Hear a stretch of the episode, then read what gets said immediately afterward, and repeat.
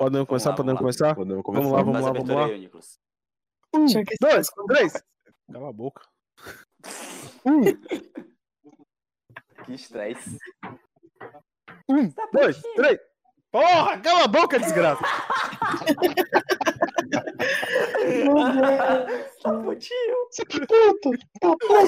Ah, meu Deus. Vai. Vai, Vai, Nicolas, porra. porra. Não, Um, Nicolas, calma, calma. Não vai, não vai. Não vai. Pera, só um minuto. Só um minuto rapidinho. O Nicolas tá quase chorando aí, cara. Vamos, vamos, vamos, vamos, vamos. Não, é só um minuto mesmo, é rápido, calma aí, pô.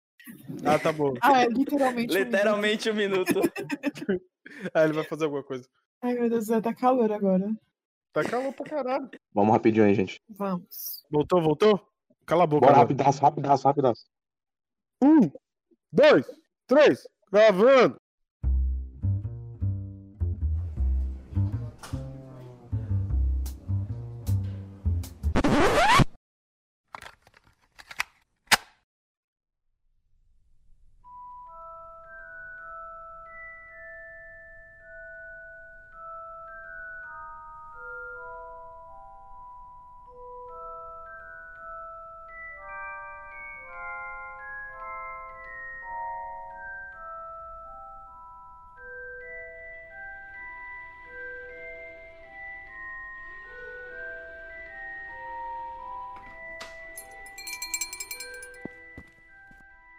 Olá, senhor, o que deseja? É, um café com bolo, por favor.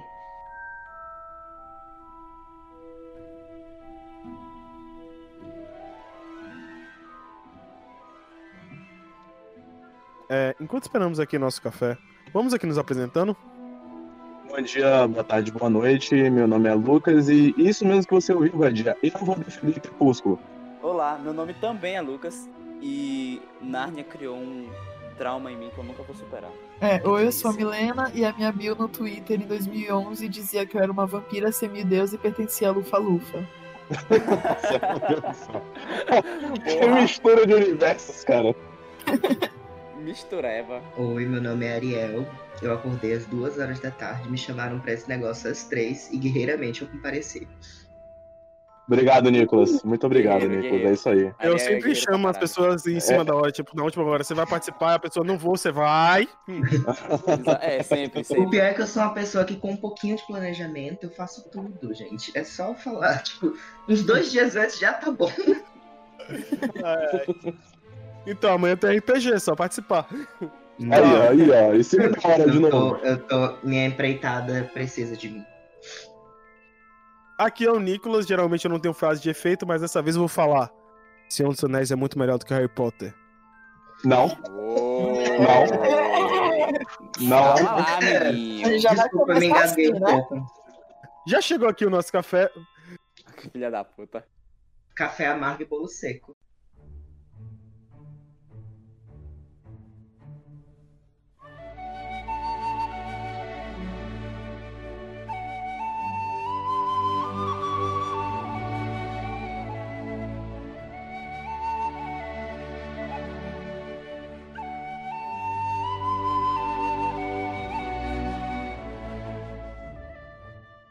Muitos de nós somos apaixonados pela leitura, apaixonados pelos livros ou simplesmente apaixonados pelos filmes. E vamos no cinema assistir aquele bruxinho que amamos tanto, ou aquele anãozinho, aquele hobbit, aquele. Vampireco.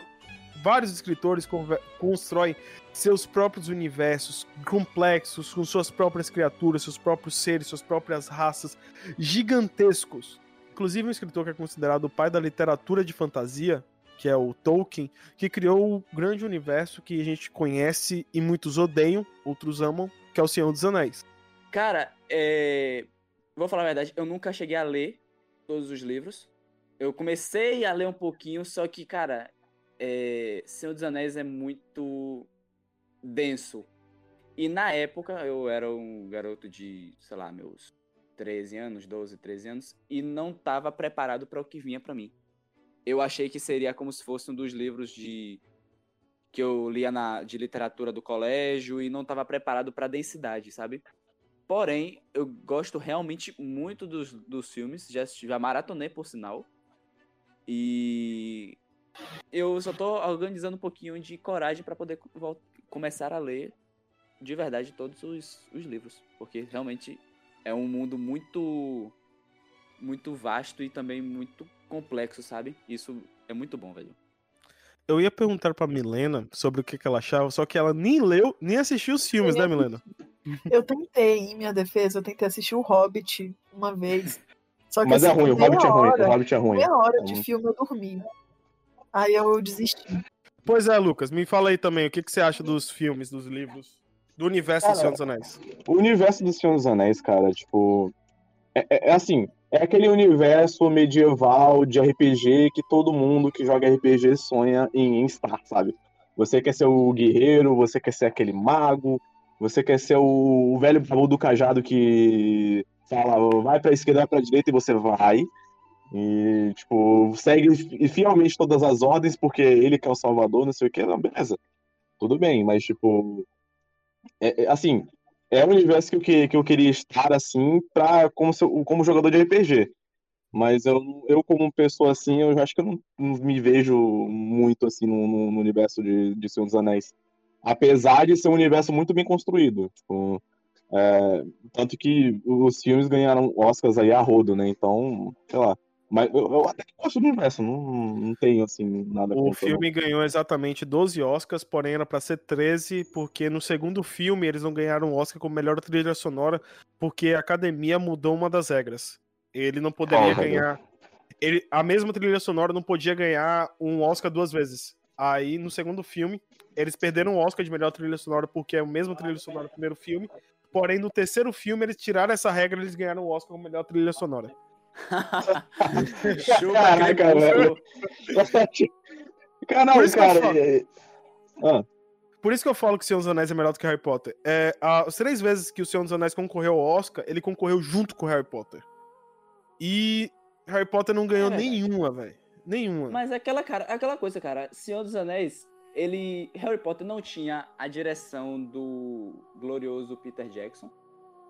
Uhum. Harry Potter, e vemos e convenhamos, ele era um. Foi uma, uma saga que o pessoal tanto não, não botava tanta fé que eles. Foi um orçamento muito mais baixo, sabe? Não que eu não tô tirando a os créditos do Senhor dos Anéis, porque realmente ele, o Peter Jackson e o pessoal fizeram um fizeram um milagre, cara. Não, vou falar uma coisa. Eu, tipo, eu li os livros três vezes. Eu falo, é uma leitura chata. Eu admito. É, é maçante. eu Isso, demorei bastante. três meses pra ler a primeira vez. Três meses pra ler a primeira vez os livros. E, e- Porra, mas, é porém, rápido? Minha mãe, eu comecei a gostar do Senhor dos Anéis por conta do meu pai e da minha mãe, que eles já leram os livros, am- amam os livros. É, minha mãe odeia os filmes. Ela foi assistir o primeiro filme, ela se decepcionou e não, não assistiu os demais. Por Caraca. conta que- É sério, ela não gosta, falando que a- não é uma adaptação boa. Os livros é muito mais encantador pra ela. Sim, sim. Eu, na minha visão, eu acho que os livros conseguem adaptar da, da melhor forma possível.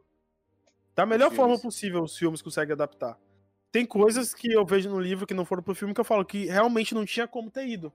Tão bombadinho. Não, mano, é antes, mas eu vou falar uma coisa.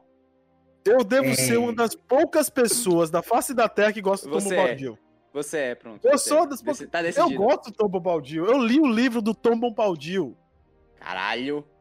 Tem um livro que o, que o Tolkien escreve do Tom Bombadil, que é uns cânticos dele. Mas, pois é, Ariel, me fala aí da sua experiência com o Senhor dos Anéis. Se você gosta, já leu os livros. É, eu nunca li, eu assisti uma vez só. Foi uma maratona quando eu tinha por volta de uns 13 anos. E eu e minha tia, eu e minha tia, a gente comprou o box, eu acho que a gente foi pegando, a gente pegou emprestado. E aí, durante uma semana, a gente assistiu. Todo dia a gente às vezes não aguentava assistir o filme inteiro, a gente parava, assistia no dia seguinte, a gente assistiu durante uma semana. É, maratonado, e foi bem interessante. Agora, eu respeito o Senhor dos Anéis como uma franquia de, de fantasia medieval e tudo mais. Eu acho que é incrível, sinceramente, é muito bom. Mas, ao mesmo tempo, eu acho que é, eu não respeito. Eu não respeito quando as pessoas falam que ah, Senhor dos Anéis é melhor do que Harry Potter porque ele ganhou 13 Oscars. Pelo simples fato de que. Não, eu não, eu respeito a franquia. Eu, inclusive, eu não sei dizer se eu acho é, Senhor dos Anéis melhor do que Harry Potter, porque eu não dei a atenção necessária para Senhor dos Anéis. É, assim como eu dei para Harry Potter. Harry Potter amor da minha vida, eu tenho uma tatuagem de Harry Potter, gente, pelo amor de Deus.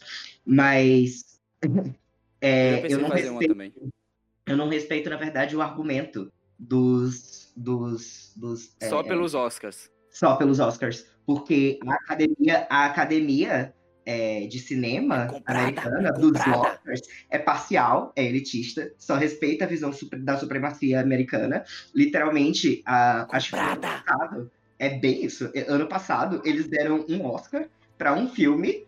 é, porque eles deixaram Estrangeiro. não, era tipo assim, o filme era uma vez em Hollywood. É um filme que fala Sim. da supremacia americana de cinema e ganhou um filme, e ganhou um Oscar da supremacia americana de cinema. Tipo, ah, vamos bater palma pra gente mesmo porque a gente é lindo. Ah, gente, pelo amor de Deus. Não É respeito o argumento do É totalmente verdade isso. É verdade. é verdade. Eu cito geralmente que o Senhor dos Anéis é melhor do que Harry Potter, mais pela provocação, porque eu sou uma pessoa chata, como vocês mesmos sabem. É pelo meme, Mas- quer ver o circo pegar fogo. Quer ver o Eu só circo quero ver fogo. os cinco pegar fogo, eu gosto de ver os, os fãs de Harry Potter puto. Eu admiro pra caralho o Harry Potter. Eu admiro pra caralho o Harry Potter, mas o Senhor dos Anéis eu falo. Eu, eu acho o Senhor dos Anéis melhor por conta da época que foi feito, do universo que foi criado, porque é um. É um universo praticamente parti, partiu do zero, praticamente, o universo que o Tolkien criou. Verdade. Com linguagem própria, com é, seres próprios. O Hobbit foi criado exclusivamente no Senhor dos Anéis. Quer dizer, foi criado no livro Hobbit e foi. Tem muita. A história é gigantesca. A história da Terra-média é gigantesca. A gente, eu consigo ficar falando dias e dias sobre a Terra-média. É aquela parada, né, velho? Tolkien, ele fez o Hobbit, ele tem a, tem a historinha do Hobbit, mas na verdade, ele queria falar do mundo, ele não queria falar da porra da historinha do, do Anel, nem do Frodo indo roubar as paradas. Ele só queria contar o mundo, só que ele meio que foi, ele falou, ó, a galera falou, ó, a gente pode até publicar, mas tem que ter uma porra de uma história aqui, pelo menos, né? Não, não vai ser um livro de Hobbit. geografia. Queremos Hobbit. Queremos Hobbit, Hobbit, Hobbit, É. por conta do sucesso que o Hobbit foi. Queremos Hobbit. Põe Hobbit aí. Soca Hobbit nessa merda aí, vai. Soca Hobbit aí. Quero um neguinho pequeno de pé grande. Você quer Hobbit? Você quer Hobbit? Tome quatro logo aí de vez. Exatamente. E para de me encher meu saco. Bota, bota um inútil e um que faz tudo. Vamos lá, faz, vai ser bom, vai ser Boa! legal, vai ser Caraca, divertido. meu irmão, aí sim, hein? Agora sim que eu quero ver Ó. você que pegar fogo, hein? Todo Isso- fã de Senhor dos Anéis odeia o Frodo. Claro. Gente, pelo amor de Deus. O Frodo, assim, eu assisti é, Senhor dos Anéis uma vez. E, sinceramente, essa deveria ser a discussão da gente. Que o Sam. gente, meu Deus, o Sam faz tudo. O Frodo só ficou lá, tipo, fazendo cara de triste, fingindo que tava sofrendo. Ah, vai tomar. Ele não pode dói, não fingiu que tava sofrendo. Não, tava sofrendo demais. Ele que não pena, fingiu, só ele. não. Só Ô, ele, a dói. Não, única leva em conta, não, leva em conta Toda também que ele tava. Não. Ele Leva tava em conta também que ele tava sob efeito de um anel. Ele tava Ah, com. toda com- dor e ele tava sofrimento segurando do o mundo anelzinho acabou. dele. Toda dor e sofrimento do mundo acabou e só sobrou a dor e sofrimento dele. Não, Ele vamos tá- aqui. ele tava- é como Ele sou. tava, ele tava segurando o anelzinho, velho. Deixa o cara. É, você tem que entender o- o- a imensidão do poder e da influência que o anel exerce sobre as pessoas. É porque assim, Inclusive, pô, ô o Nicolas. próprio é, Gandalf, o próprio Gandalf é, não quer carregar o anel. Arrega, arrega, arrega. Ele arrega, o. Gandalf, tipo, ele não quer carregar um anel por conta desse negócio. Ele fala que ele, ele reconhece que ele não vai ter condições de, é, de, de sofrer influência Ser do um anel e não ceder. ainda- E não ceder ao poder que o anel pode É- dar pra ele. Ô, Nicolas, mas também, pô, a gente tem que. É o seguinte, cara, no- nos, nos filmes, é, eles falam sobre isso aqui de uma forma bem rápida, sabe? E aí a gente. Pra quem vê o filme, não. Tipo, não. Sabe assim, que ah, o anel é influência. Ele exerce influência e tal, mas a gente não consegue. O, o filme não demonstrou o quão poderoso ele- é pra o hospedeiro, entendeu? Tipo, É. ficou bem fraco, assim, essa parte da, da apresentação. Por isso que E justamente. por, isso esse- que, e por isso que eu gosto do Tom Bombadil. Porque não é por conta Porra da história, o Tom Bombadil é inútil. Porra tipo, aparece lá, dá pra contar aquele capítulo inteiro do Tom Bombadil. Não dá pra contar eu vou, por eu vou conta pular, do eu vou pular. Não, é por conta do. Tem um trechozinho lá que é tipo um easter egg, é os sabugueiros que partiram de uma floresta. Esqueci o nome da floresta, da floresta lá e foi parado lá do lado da- do condado. Mas o Aham. Tom Bombadil, o- tipo, mostra que por mais que o anel tenha um poder imenso, tenha uma grandeza, uma influência sobre todos os seres, isso, aquilo, pá, que o toca, o Tom Bombadil consegue pegar um anel da mão do Frodo, olhar, analisar o anel e devolver pro Frodo sem sofrer nada, sem sofrer nenhuma influência. Brabo. O cara é brabo. O anel não exerce poder sobre o Tom Bombadil, por conta que o Tom Bombadil é um ser muito mais antigo lá, blá blá blá. É, o Tom Bombadil é, é, um, é um inútil. Não dá, dá pra tirar todo esse Tá capítulo, mas eu cavando a própria massa. cova. Tá cavando a Mas- própria cova aí, ó. Mas eu acho massa essa parte do anel não exercer poder sobre ele. Aham. Não cospe pra lá. cima, Nicolas. Não cospe pra cima. Por favor. Isso aí vai inspirar em você ainda de novo. Vamos falar merda. É, eu já sou zoado em todos os grupos que eu participo. Cala a boca. Você defende o Tom Bombadil. Caralho. vamos lá, vamos lá, vamos lá. Próximo, vai, vamos. vamos Não, deixar Ah, o só, um, só um Não, recado aqui, continua. ó. Só um recado aqui, gente, pra galera de Harry Potter, tipo, é, não vamos usar também muito esse argumento, não, porque a gente também tem o medalhão de Sonserina, tá? Que, Caralho, que é ele, verdade. que ele faz uma. É ele verdade. rola uma certa influência também, mas não é a mesma influência do tipo, ah, nossa, eu quero isso aqui pra sempre, pra mim, não sei o que, não. É, Ele, ele- é a influência de, tipo, ele, te- ele te muda, você fica mais agressivo, tá ligado? O Tipo, Ron- mas Ron não é se a mesma. fudeu. Isso, se O fu- Rony se Nossa, ele. Ele realmente Ele ficou meio médio com esse bagulho, tá ligado? Mas, ele tipo, sentou, sim. ele sentou. É, mas.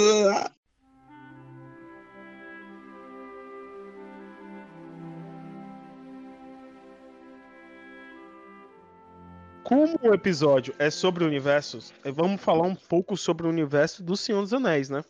Aham. Ah, E uma das coisas que porque eu acho o universo superior, e nesse caso parece que só eu vai ser um monólogo eu falando, ou alguém tem alguma coisa a acrescentar.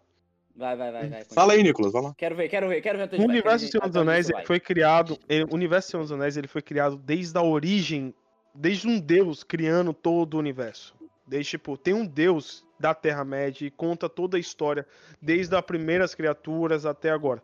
Existem algumas criaturas que têm uma origem certa, que existe, como Tolkien morreu sem finalizar direito sua obra, existe, e algumas coisas, ele fazia certa coisa e às vezes modificava, falava, ah, não gostei dessa história Ô, e cara, modificava. Algumas Tolkien, histórias... o Tolkien, ele, ele deu um, um, um golpe, um 7-1, que ele sabia que ele não ia lembrar de tudo exatamente. E aí ele, em vez de contar como um narrador de visto onisciente, ele mandava, tipo, o relato. E aí, Uhum. se tivesse controvérsia, ele falava, ah, mas não foi culpa minha. Foi o personagem que não sabia. No Hobbit, Que um ele faz 7 isso. 1, viu? Maior no 7-1, bicho. Olha Ele faz isso no velho. Ele faz isso no Hobbit. O Hobbit, por exemplo, na primeira versão do Hobbit, o, o, o Frodo, o Frodo, é, o Bilbo, ele consegue um anel do Gollum, do Smeagol. Em um jogo de palavras, ele faz um jogo com ele, ele ganha o jogo e o Smeagol dá um anel pra ele de livre e espontânea vontade. Que Ele anel. não. O, quando lança o Senhor dos Anéis, que ele coloca o poder todo no anel. Aí o. Que, qual é a desculpa do. Qual é a desculpa do Tolkien?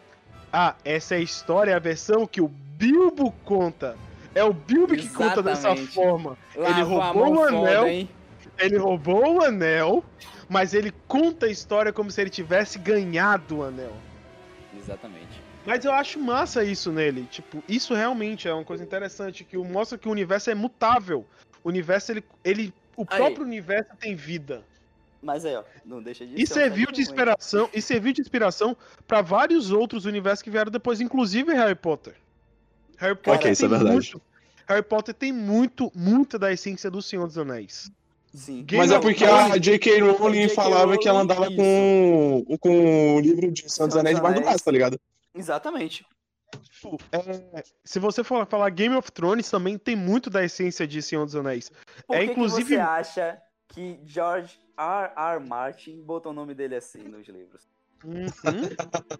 Por que será? Inclusive, Inclusive, George Martin, ele cita, que ele fala, ele tem uma entrevista dele, ele fala que Tolkien foi um excelente escritor, ele foi grandioso, ele admira muito a forma do Tolkien escrever isso, aquilo, mas fala um defeito do Tolkien, que eu concordo com o Martin. Ele vira e fala que o Tolkien Você é tem um bait defeito. do Martin, cara. Você é bait do Hã? Martin. Você é bait do Martin. Não sou, velho. Mas o que ele é. falou, na hora que eu li a matéria, eu fiquei puto de raiva. Falando, Nicolas, porra, Nicolas, botando defeito no Tolkien. Tolkien não. Tolkien é perfeito. Eu sou beat do Você é. Tolkien. Você é. Aí, do mas na Martin hora que eu, na hora que eu vi, é, tipo, eu li, é, Martin citou o seguinte, que o Tolkien, ele não conta a história depois. Ele conta a história até aquele ponto e, e fala que foram grandiosos anos, de- foram excelentes, um, grandiosos anos de, com governo bons. Ele não fala Uma sobre os altos e democracia. baixos do governo. Ele não fala sobre, tipo, o, o erro, a questão do pós-história. Como Porra, ele vai falar o quê? tenta- Da- do câmbio do ouro depois que roubaram do, do, do, do dragão, caralho. Ah, a Terra-média passou por uma época de inflação fodida por causa disso. Ah, um, um quilo de, de- um quilo de batata tava valendo 500 moedas de ouro nessa porra. É, eu, tenho um argumento, mais eu tenho um argumento válido sobre isso, se vocês quiserem uma opinião de, Pode de falar. verdade, Manda, manda, manda, manda, manda. É, eu faço química e tem. Foi o quê? Foi segundo semestre, eu acho. Se eu não, não, terceiro semestre. Foi Carteirada. início de carteirada. 2019. Não, eu fiz história da química.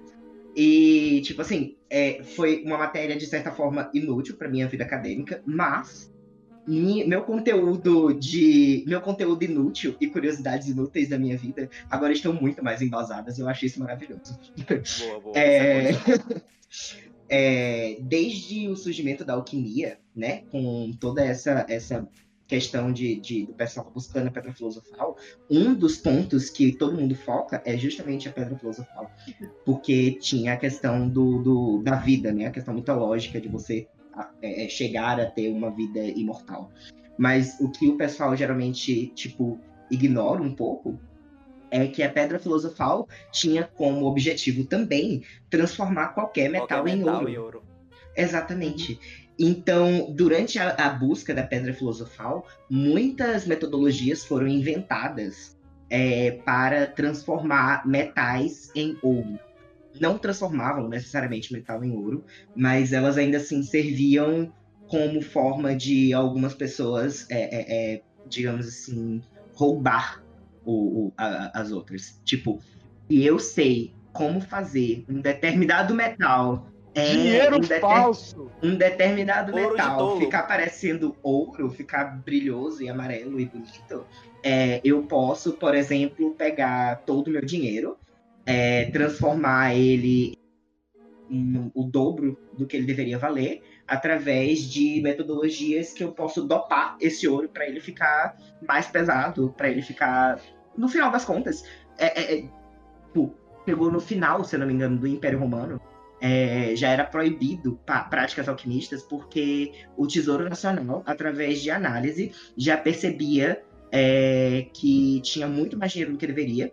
E análises das moedas daquela época mostram que, tipo, o tempo foi passando e moedas do início né, do, do Império Romano tinham, tipo, é, 90% de pureza de, de ouro, enquanto quando estava chegando já perto do, do final, quando a alquimia já era proibida, Tinha 5%. já tava. Não, já tava em 30, 15% de quantidade de ouro. Então, tipo assim, o pessoal dopava e roubava com vontade. E na Era Média, eu não sei como isso é explorado em Senhor dos Anéis, mas eu imagino que deve, deve ter alquimistas e coisas similares. Aí, ó, aí, ó, na moral, Pô, manda, mas manda real existe as aqui, ó. Mas existe as regras da magia, é, que é que isso é bem citado, citado muito bem em Harry Potter. Nesse Uhum. caso, que é proibido, você, você não consegue criar tipo Do magia, nada. magia é ouro do nada. Não é real, Nicolas. Não é vida real, não, Nicolas. Aí, ó, mas se liga só, ó. Você tem o nosso amigo aqui que. Nosso con- conhecido, que a gente conhece, alguns do, do grupo conhece, e que ele apoia esse tipo de prática, hein? O Nicolas Não, mo- não, mano. Isso ia inflacionar a moeda, pô. Você ia botar, jogar a inflação lá em cima, pô. Isso aí não daria certo, não. Gente, acha, não dá- hoje, acha mesmo, Nicolas? hoje em dia, hoje em dia não dá mais certo isso, porque a moeda é, é- é atual não precisa mais ter lastro em ouro pra Aham. ser criada. Não, mas vem cá. Ah, sim, sim, Você é, sim, acha sim. Na que eles não falsificam notinha de dois reais, moedinha de um real, não? Moeda não vale a pena falsificar. Mas é por isso mesmo, porque, tipo, é, o pessoal falsifica muita moeda porque é mais fácil você passar elas. É, o pessoal Exatamente. ignora mais ou menos moeda falsa. Existe muita moeda falsa no Brasil. Muita moeda falsa mesmo. Caralho. Quem diria, hein? Pois é. Só que é Realmente, passado, ele- tipo, em branco, porque você recebe uma moeda de um real, você vai conferir ali, você, você vai botar ali Porra. contra a luz, vai ver se é original? Porra, não, você não vê. Botar Você não vê se é falsificado ali. Você passa ainda.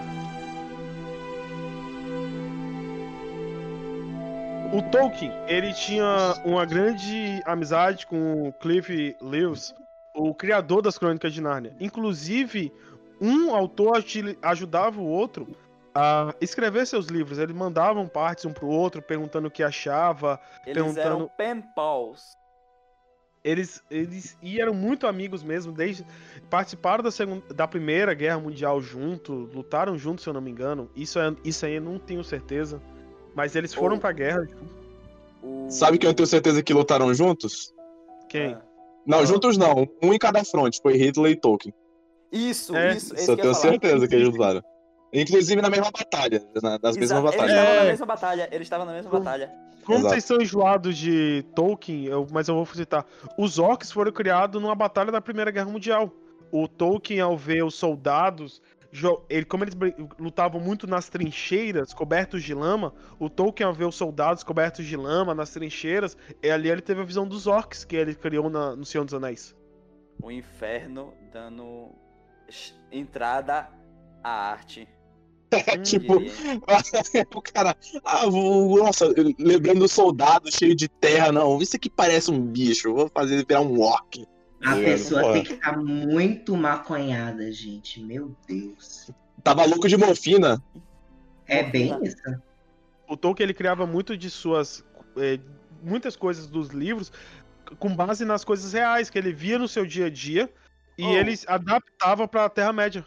Ele não fez aquele livro da dos dois elfos de amor e que na verdade tava contando a história dele e da mulher dele? Isso aí.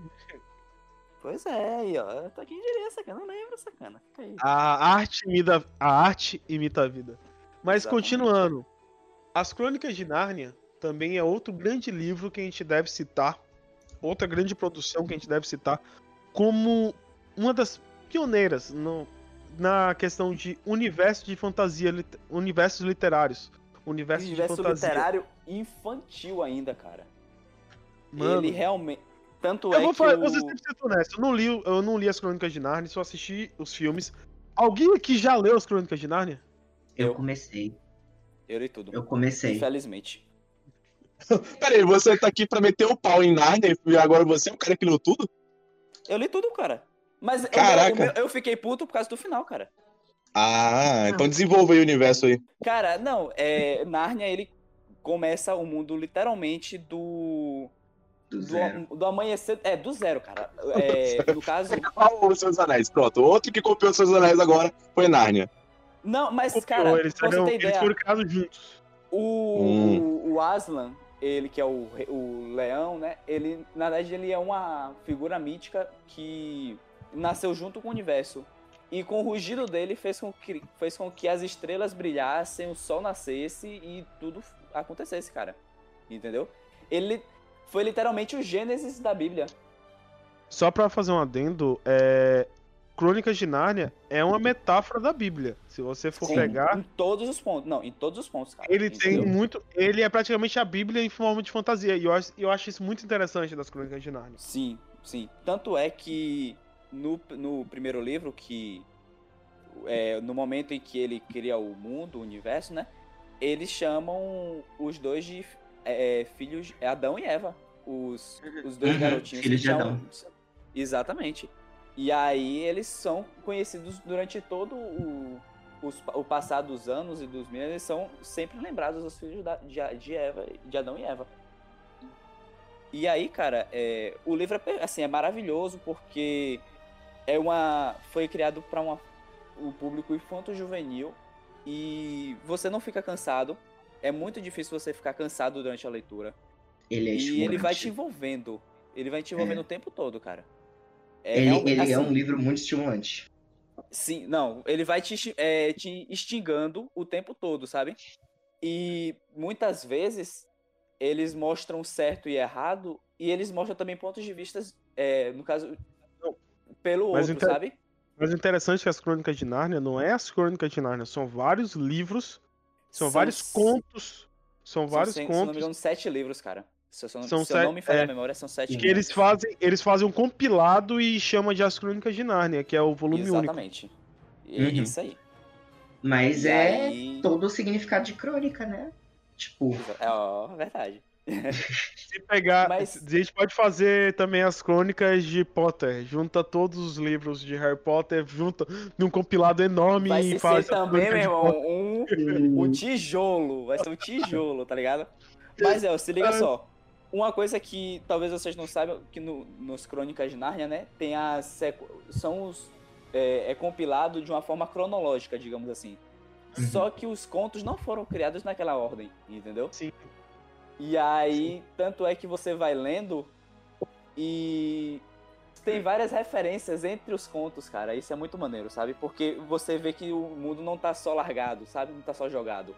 Tem todo um o embasamento mapa. dele. É, e tem- os mapas também são maravilhosos. não, Tudo dele é não exatamente bom, o né? mapa, eu tô falando cronológico, interconectado, as histórias são Mas, se muito eu não me engano, entrelaçadas. é, o Leão, a Feiticeira e o Guarda-Roupa foi o primeiro livro mesmo a ser Não. feito. É o segundo. Ah, É o não, mas segundo. não. É o primeiro, É o primeiro. livro. Ah, Sim. tá. Aí depois dele foi feito o. A primeira O- história, que no caso é do. O sobrinho do mago. Isso, exatamente. E aí, só que aí depois eles compilaram e deixaram na sequência correta, é, Deixaram na cronológica. sequência. E, tipo, se você gosta do. Vou, vou ser 100% honesto. Tipo, eu não li por extrema preguiça. Mas se você gostou do filme, O Leão, Princesa e a Feiticeira, dos, dos- das Crônicas de Nárnia, É que vale me- muito a pena conferir e ler os livros. Vale muito a Não, pena. com ver. certeza. Va- E, cara, agora coisa engraçada, no livro ele não perde tanto nos filmes. Não tem. é, tem algumas, uma coisinha ou outra que falta e tal, mas são pequenos detalhes, sabe? São bem fiéis. Não, Quem não, leu sim. disse que o Príncipe de Caspian eh, odiou o Príncipe de Caspian porque não foi bem fiel. É, não, o, de- o Príncipe Caspian, ele foi cortar. É porque, na verdade, o Príncipe Caspian, ele é o segundo maior livro. Ele só perde pro Peregrino da Alvorada. Que realmente, esse aí sim, foi um livro que é, foi, no filme foi muito cortado, entendeu? O Príncipe Caspian, ele foi, tipo, digamos que tem nuances de. que não é apenas o bem contra o mal, sabe? E aí Uhum. que eles ficam botando nesse, nesse caso, entendeu? O pessoal realmente reclama disso mesmo. Uhum. Mas, cara, assim, por mais que eu no final eu tenha odiado o, a- o final do, da saga, vale, vale bastante a pena, sabe? Vale bastante a pena você ler até o penúltimo livro. O último livro não. Até o penúltimo livro você fica com a imagem ali guardada, feliz, que tudo deu bem, tudo deu bom e segue a vida, entendeu? Mas aí vale a pena falar o final aí pra gente? Ou, tipo, Não, ou vai ser um não, spoiler não. muito grande? Não vamos dar spoiler. Cara, Não, faz um elemento Não. moments aí, cara. Conta pra mim um- que eu não sei um o final. Vai ser um off- off-topic, então. Cara, no final, é, é um livro. Tipo, o último livro é um livro muito. O tempo todo do, do livro é um clima que tá acabando, sabe? Você sente que o mundo tá, tá acabando. E aí, no final, todos os personagens que apareceram nos- em todos os livros, eles se reencontram. Todo mundo, desde os, os quatro garotos que foram, é, tirando a Lúcia, que é a, a menina mais velha, ela meio que rejeitou Nárnia e, tipo, deixou o mundo, é, se esqueceu do mundo, então o mundo se esqueceu dela também. E aí acabou que vão os três, os dois garotos e a Lúcia, vai os o, o primo deles, que é o carinha chato pra caralho do Peregrino da Alvorada, e vai uma outra garota depois, e mais outros dois crianças. E o velho do o Do sobrinho do mago, é, o sobrinho do mago, vai também lá pro, pra esse último livro. E acaba que no final, meio que Nárnia, ela é. como se assim, ela é destruída porque ela já tá ficando muito velha, só que na verdade ela renasce como uma verdadeira Nárnia, entendeu? Como se eles fazem a ilusão de que você tá a ilusão de que você tava vendo o mundo por um espelho e agora você tá olhando ele diretamente, sem interseção de um espelho, entendeu? E o que é o fudido, que eu fiquei muito puto, é que na viagem que todo mundo tava fazendo pra poder se o pessoal que tava fora do mundo de Nárnia, pra poder se reencontrar em Nárnia, é, todo mundo morre no mundo real. E aí, tipo, tirando Lúcia, todo mundo morreu. Cara, eu fiquei Caraca, muito velho. puto com isso, velho. Eu fiquei muito puto com essa Caraca, merda. Bicho. Meu Deus do céu. Ó, Você pega esses personagens aqui pra quando chegar no final eles não existem mais. Não. Então foda-se você. não, exatamente. É, acabou que no final eles pegaram um trem e o trem descarrilhou e todo mundo morreu. Entendeu? Ah, não. Ah, cara, meu Deus do céu. Meu Deus, eu, cara. cara, eu, tava, eu lembro que no dia eu tava lendo no. no na pastelaria do Lee. Eu tava lendo o último capítulo. e aí, quando eu li, eu, tipo, tava comendo assim meu italiano, e na hora que eu li, eu falei, não, peraí, acho que eu li errado. Aí eu voltei umas duas páginas e li tudo de novo. Eu. Mas que porra, velho! Tipo, eu comi o restante muito com raiva, tá ligado? Eu fiquei, que porra é essa, velho? Não acredito. Tacou o livro pra fora da pastelaria, tá ligado? Uma Eu só merda! não fiz isso porque eu tinha alugado o livro no IFB, então eu não podia me livrar. Mas eu- se eu fosse meu, se fosse meu, eu jogava eu no chão, velho. no chão. Caraca, velho. Eu fiquei muito puto, velho. Mas. Eu imagino a cena agora, tipo, a cena de filme, você joga no chão assim, deixa lá e passa a pessoa, olha seu livro, dá uma batidinha na poeira. Olha que legal esse livro, vou ler. Aí começa a ler. Ai, Caraca, meu irmão! Atuando mal, cara. Nicholas Pe- O, o livro é do mal, tá ligado? Nossa, o, o Nicolas perdeu, gente. O Nicolas se perdeu aí. Calma. Respira, Nicolas. Caralho. É bem, bem, bem estilo a história sem fim. Esse é pra quem tem. Não, mas sério, cara. E tipo, aí é, termina o livro, né? E depois disso vem os. é, meio que. Vem um capítulo que é ele falando sobre literatura infantil e explicando e tal, tipo. Velho, ele é. Ele. A história de Narnia é boa, velho. Só que o final ele caga muito, velho. Cagou muito, tá ligado? Mas é o fiquei seguinte, é, tem muitas histórias que o, a história é boa, mas que o final se torna uma bosta. É, bora falar uma coisa, tipo, é, Final de Game of Thrones. Final de Game of Thrones, você tava esperando. final de Game of Thrones.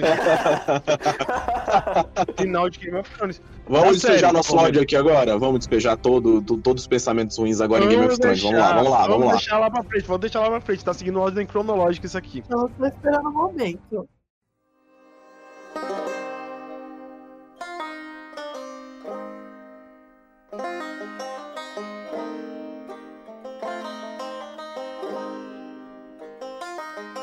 Depois de alguns tempos, surgiu outro grande best-seller que tá mais lá pra frente e agora a gente e agora eu vou voltar por conta pra ser uma ordem cronológica. Outro grande livro, outro grande universo.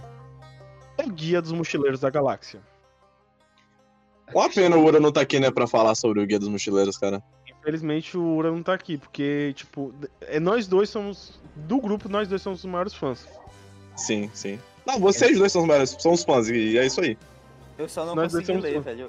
Eu já vi o filme e eu não Eu tinha os livros, velho, só que quando eu vim pra Portugal, eu acabei deixando no Brasil, porque não podia trazer. Vem cá, você, por acaso você deixou em Porto, em Porto Seguro? Não, Só tava em. Vitória da Conquista.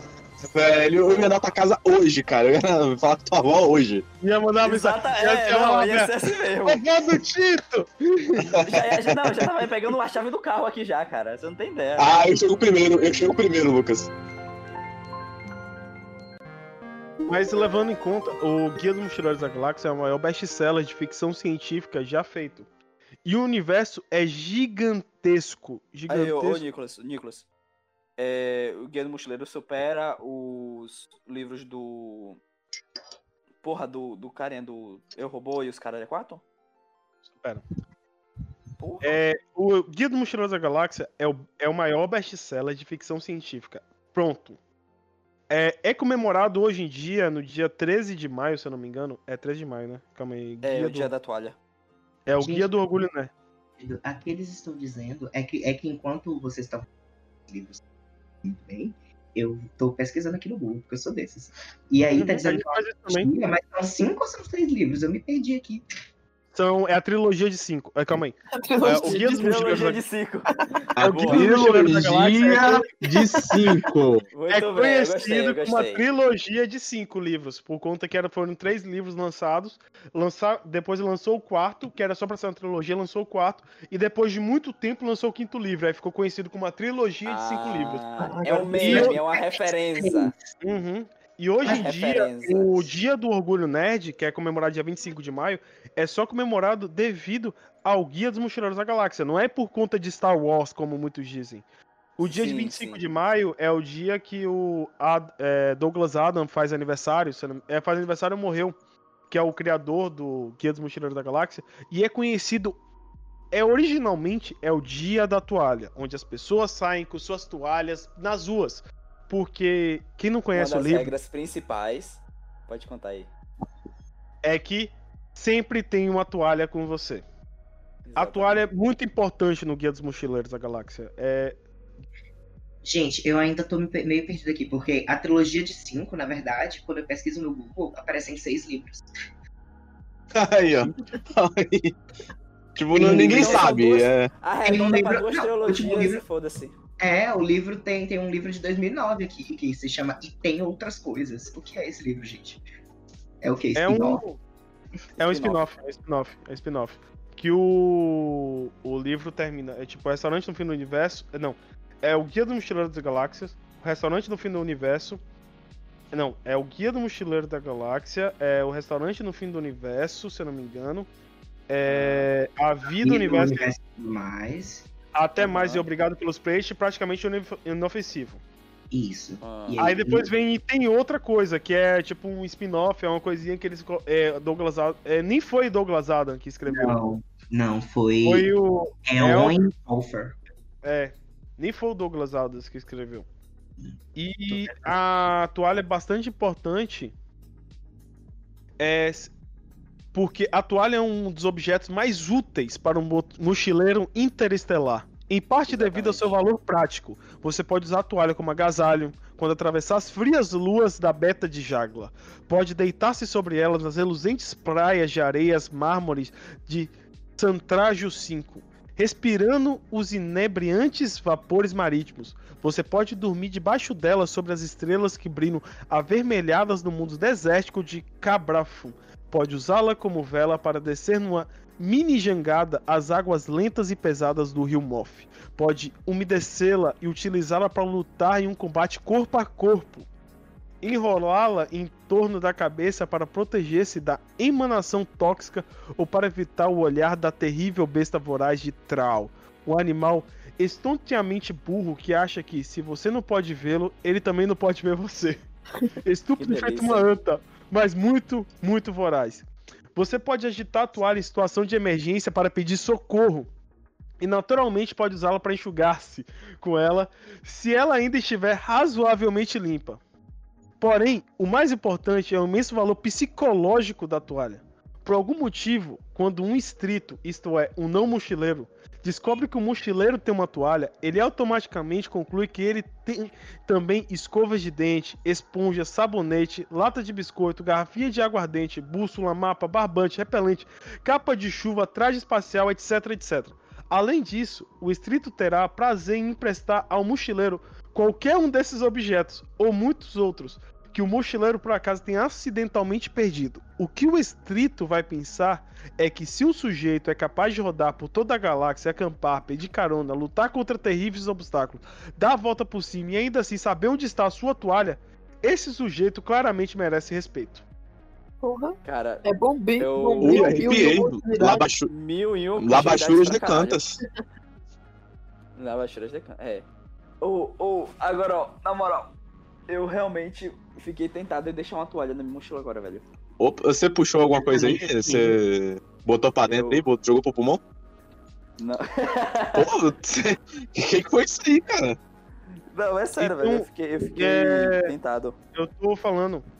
é, eu tô falando aqui, tô lendo bastante, mas tem uma passagem específica do Guia do Mochileiro da Galáxia que fala sobre o presidente da galáxia.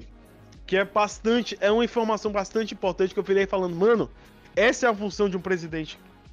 Que é, é, o presidente em particular é simplesmente uma figura pública. Não detém nenhum poder.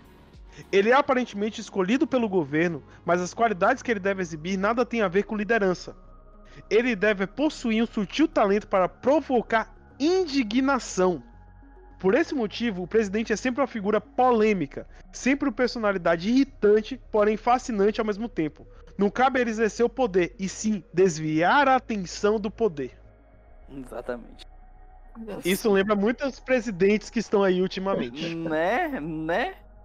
Que Mas não vamos, vamos, Não vamos não vamos citar. Não vamos citar. muitos presidentes, não é só um, são vários. Exatamente.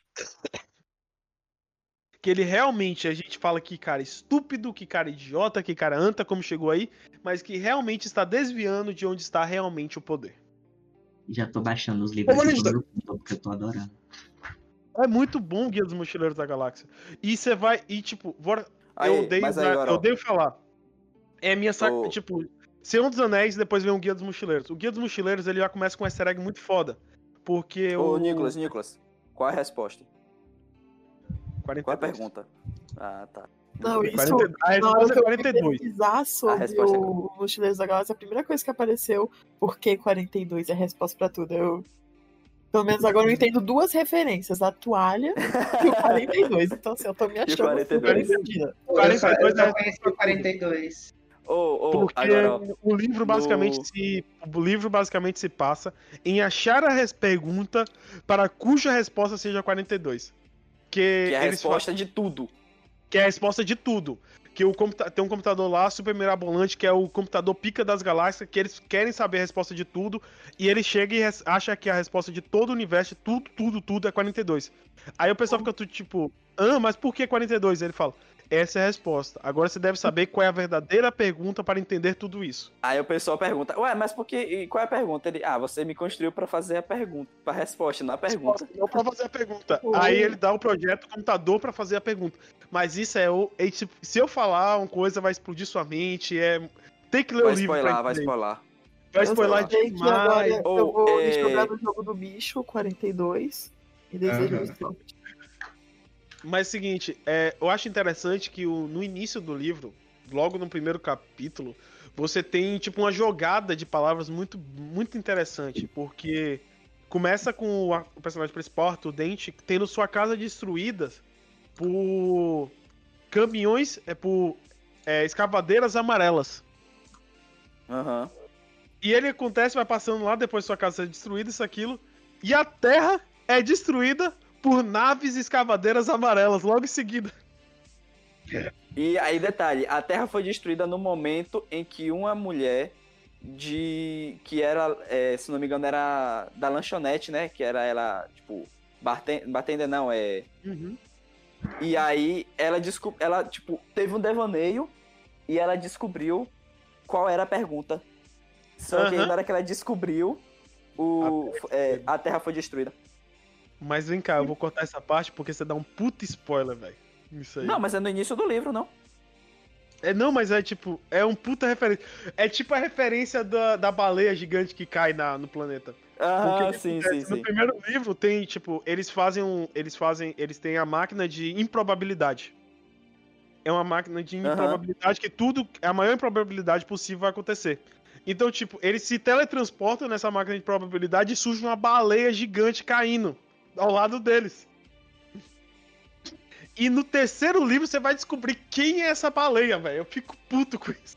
Eu, eu rachei pra caralho quando eu descobri. Quando, Eu tipo, sei o que, quando que é. Eu sei o que, que é. quando foi ligando tudo, foi ligando, tipo, cada ser que aparecia, isso, aquilo realmente explode, velho.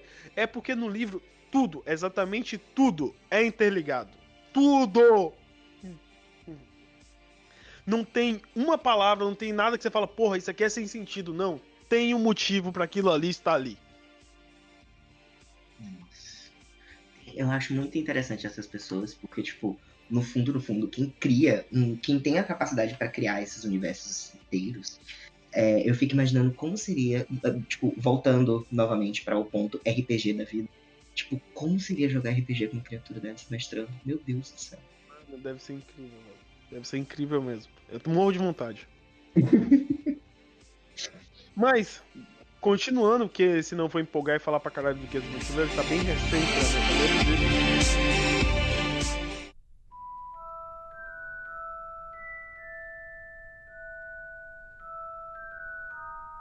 De- é a saga mais vendida do mundo.